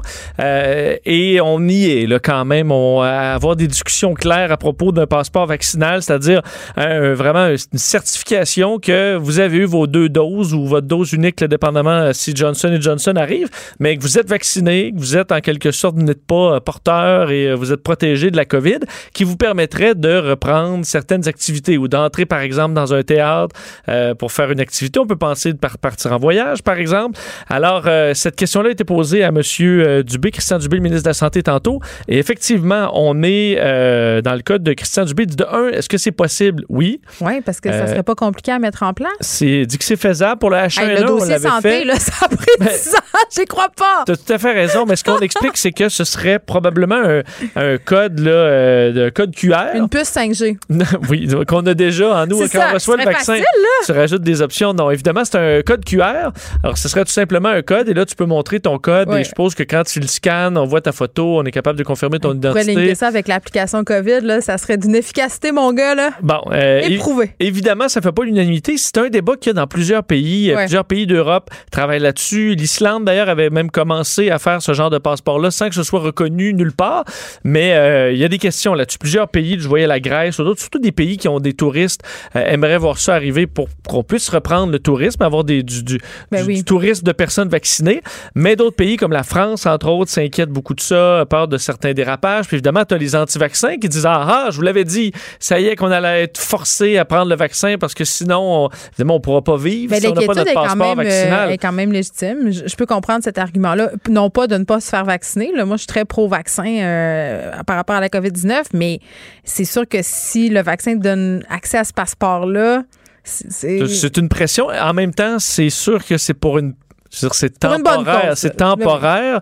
Évidemment, à partir du moment où tu as une immunité suffisante, que le virus circule plus, ben, tu enlèves ces passeports-là. Bon, ça euh, commençait aujourd'hui, euh, inscription possible au fameux site Clic Santé qui a connu quelques ratés. On nous parlait tantôt de problèmes de bande passante. Oui. Quand même, on a pris 70 000 rendez-vous. Euh, ça, ça marche rondement. Oui, ouais, je pense qu'on peut quand même parler d'un succès ben aujourd'hui. C'est sûr qu'il ressort plein d'histoires des, des, gens où ça a mal été. Ils ont eu appelé, les téléphones, les lignes coupaient. Mais je veux dire, pour pour avoir des proches qui essaient d'avoir des réponses de Service Canada depuis euh, cinq mois là, en attendant des heures au téléphone. Deux heures et quart la dernière fois, moi j'ai raccroché Vincent, je dois t'avouer. Des fois, deux heures et quart, c'est pas si mal. Dans certains cas, c'est encore plus. Donc, de voir que oui, tu as peut-être appelé à 8 heures pile, là, euh, cinq, six fois, puis ça coupait, puis à un moment donné, tu as, eu pu prendre ton rendez-vous. C'est sûr que là, les gens qui étaient au téléphone euh, et qui ont attendu parce que ça marchait pas, ben là, ils se disent, pendant ce temps-là, il y a plein de gens qui prenaient leur rendez-vous par Internet. Il n'y avait pas une partie des rendez rendez-vous qui étaient gardés pour le téléphone. Alors, pour certains, ben là, je passe plus tard à cause de ça. Est-ce que ça a donné euh, que tous les plages étaient occupées?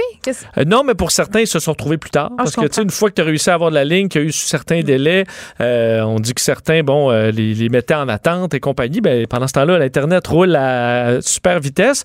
Mais encore là, je dis super vitesse. Certains ont eu de la difficulté aussi, difficulté à rentrer le code postal. alors, quelques problèmes, mais vraiment, en général, on parle de plus de 75 000 personnes qui sont inscrites déjà. ça roulait, entre autres, la vaccination pour Montréal. Là. Écoute, il y avait de la, disponibilité en masse. Évidemment, ça dépend des régions. Mais si on a moins de 85 ans, là, il nous l'a dit tantôt, monsieur, essayez pas, là. Arrêtez d'engorger. Il y a eu de la confusion. Euh, parce que, entre autres, euh, à Québec, là, on avait dit on va prendre les 80 ans et plus. Là, ce matin, ça marchait pas. On dit ça va arriver. Là, nous, on va, pouvoir en prendre plus rapidement. Mais en général, ça va plutôt bien. Et ça commence à vacciner déjà, entre autres, à Laval, là, où on était prêt. Alors, on a commencé à vacciner. Et ça, je pense que ce sera intéressant, surtout qu'on confirmait qu'on aura 700 000 vaccins d'ici la fin mars? Le fait le calcul, là, on a 200 000 85 ans et plus. Si AstraZeneca est approuvé, là, on va être ailleurs. Tout à fait. Johnson Johnson aussi. Mais donc, imaginez-vous les calculs. on a 200 000 85 ans et plus. On aura 500 000 doses de plus d'ici euh, la fin mars. Alors, rapidement, là, les 70 ans, préparez vos cartes d'assurance maladie parce que la vaccination s'en vient. Non, mais nous, on peut encore chercher bien longtemps dans notre sacoche. As le temps, si tu l'as perdu, tu as le temps de la redemander. on t'écoute avec Mario Dumont dans quelques instants. Merci tout le monde d'avoir été là. On se retrouve demain à 13h.